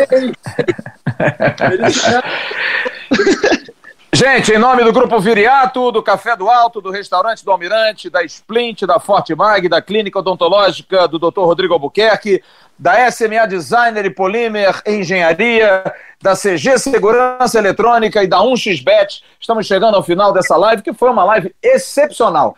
Ouvimos o técnico do Vasco, Ramon Menezes, de 7h30 às 8h30, e ouvimos Júnior Lopes, o auxiliar técnico do Vasco, de 8h30 às 9h40. Você que quis saber de coisas do Vasco, do futebol do Vasco, do pensamento do Vasco para frente, acho que não teve oportunidade melhor. Amanhã de manhã tem um bom dia, à tarde tem a opinião do AV. Eu vou dar uma opinião, vou falar de um assunto polêmico, eu vou pensar alguma coisa. E também à noite a gente volta com a News. Não se esquecendo que amanhã, às 18 horas, tem a entrevista coletiva do Antônio Lopes, coordenador técnico do Vasco na Vasco TV. A gente vai formular uma pergunta para o coordenador técnico Antônio Lopes. Se ligue na Vasco TV, a gente aqui também incentiva que você consuma os produtos oficiais do clube, a Vasco TV, todas as lojas, enfim, quando tudo voltar, volte a consumir as coisas do Vasco e não se esqueça, renove o seu sócio torcedor em maio. Independente das pessoas, o Vasco e todos os clubes precisam disso por mais que seja uma ajuda que talvez seja pesada, mas é pouco. seis reais, dez reais, quinze reais, em quantidade, 100, 180 mil pessoas, é um dinheiro que vai ajudar ao Vasco. Em maio, faz-se a renovação. Esqueça a política, bote de lado, esqueça as pessoas, pense no clube. Mantenha-se sócio do Clube de Regatas Vasco da Gama, que você vai ajudar demais o clube nesse momento tão complicado. 21 horas e 41 minutos. Um grande abraço. Fala, bicho. Júnior, dê um grande beijo na tua mãe, porque eu acho que foi. A tua mãe foi importante na vida de, de muitos jogadores, e foi na minha, acredito que foi na, na vida do Roberto também. Dê um grande beijo nela, imagino quanto ela deve estar feliz da sua volta e da volta do Antônio Lopes ao Vasco. Obrigado, obrigado, será dado. E eu estava pensando aqui, eu falei do Bismarck, falei do Roberto, só não falei de como eu conheci o Flávio Dias, né? Mas da próxima vez eu conto. Ó, oh, rapaz, sei lá, rapaz. É, é numa palestra, é, numa palestra. Foi, foi, o negócio é sangue bomba, o negócio é sangue bomba. Galera, um grande abraço a todos vocês, uma boa noite, 21h42. Uma ótima final de segunda-feira, uma ótima semana para todos. Todo mundo em casa. Só saia se depender muito de sair, porque senão, ó, fique em casa, sua casa é o seu refúgio. Um grande abraço, uma boa noite a todos. Tchau, turma. E aí, curtiu? Valeu a sua audiência, muito obrigado. Em nome da Leão Barcelos Imóveis, foi o podcast do AV. Você sempre vai ter as lives de segunda-feira, nas terças-feiras, e esse bate-papo e essa opinião na próxima sexta-feira a gente vai estar de volta. Um grande abraço. Tchau, turma. Gente, deixa eu dar um recado para vocês. A Leão Barcelos Imóveis é uma administradora de imóveis que atua há 13 anos no segmento de locação e venda de imóveis, atendendo a população de Campos dos Goitacazes e região. Buscando praticidade e celeridade na locação, a Leão Barcelos Imóveis tem como grande diferencial a entrega das chaves do imóvel locado de forma imediata, atendendo assim as necessidades dos clientes que precisam mudar emergencialmente. A Leão Barcelos aceita todas as formas de garantias contratuais, como calção, seguro fiança e fiadores. Então, para você que está indo para Campos, São João da Barra e região a trabalho, em especial para trabalhar no Porto do Açu, procure a Leão Barcelos Imóveis que você terá um excelente atendimento, com praticidade na locação do seu imóvel. Leão Barcelos Imóveis está localizada na rua 13 de maio, número 110, sala 807, no centro de Campos dos Goitacazes, no edifício Renato Pontes Barreto. Anote os telefones: 022 27 26 7595 022 9 9934 0828, esse com WhatsApp, e 021 98212 4291. E no Facebook, www.facebook.com barra Leão Barcelos, só que o Leão sentiu, é Leal Barcelos Imóveis. E atenção, se você entrar em contato com a Leão Barcelos querendo alugar um apartamento, fazer uma locação em Campos e região, você dizendo, ouvi no podcast do AV, você tem 50% de desconto no primeiro aluguel que você for pagar. Que chance, hein? Entre em contato com a Leão Barcelos Imóveis. Eles vão arrumar um local bem legal para você em Campos dos Goitacazes e região.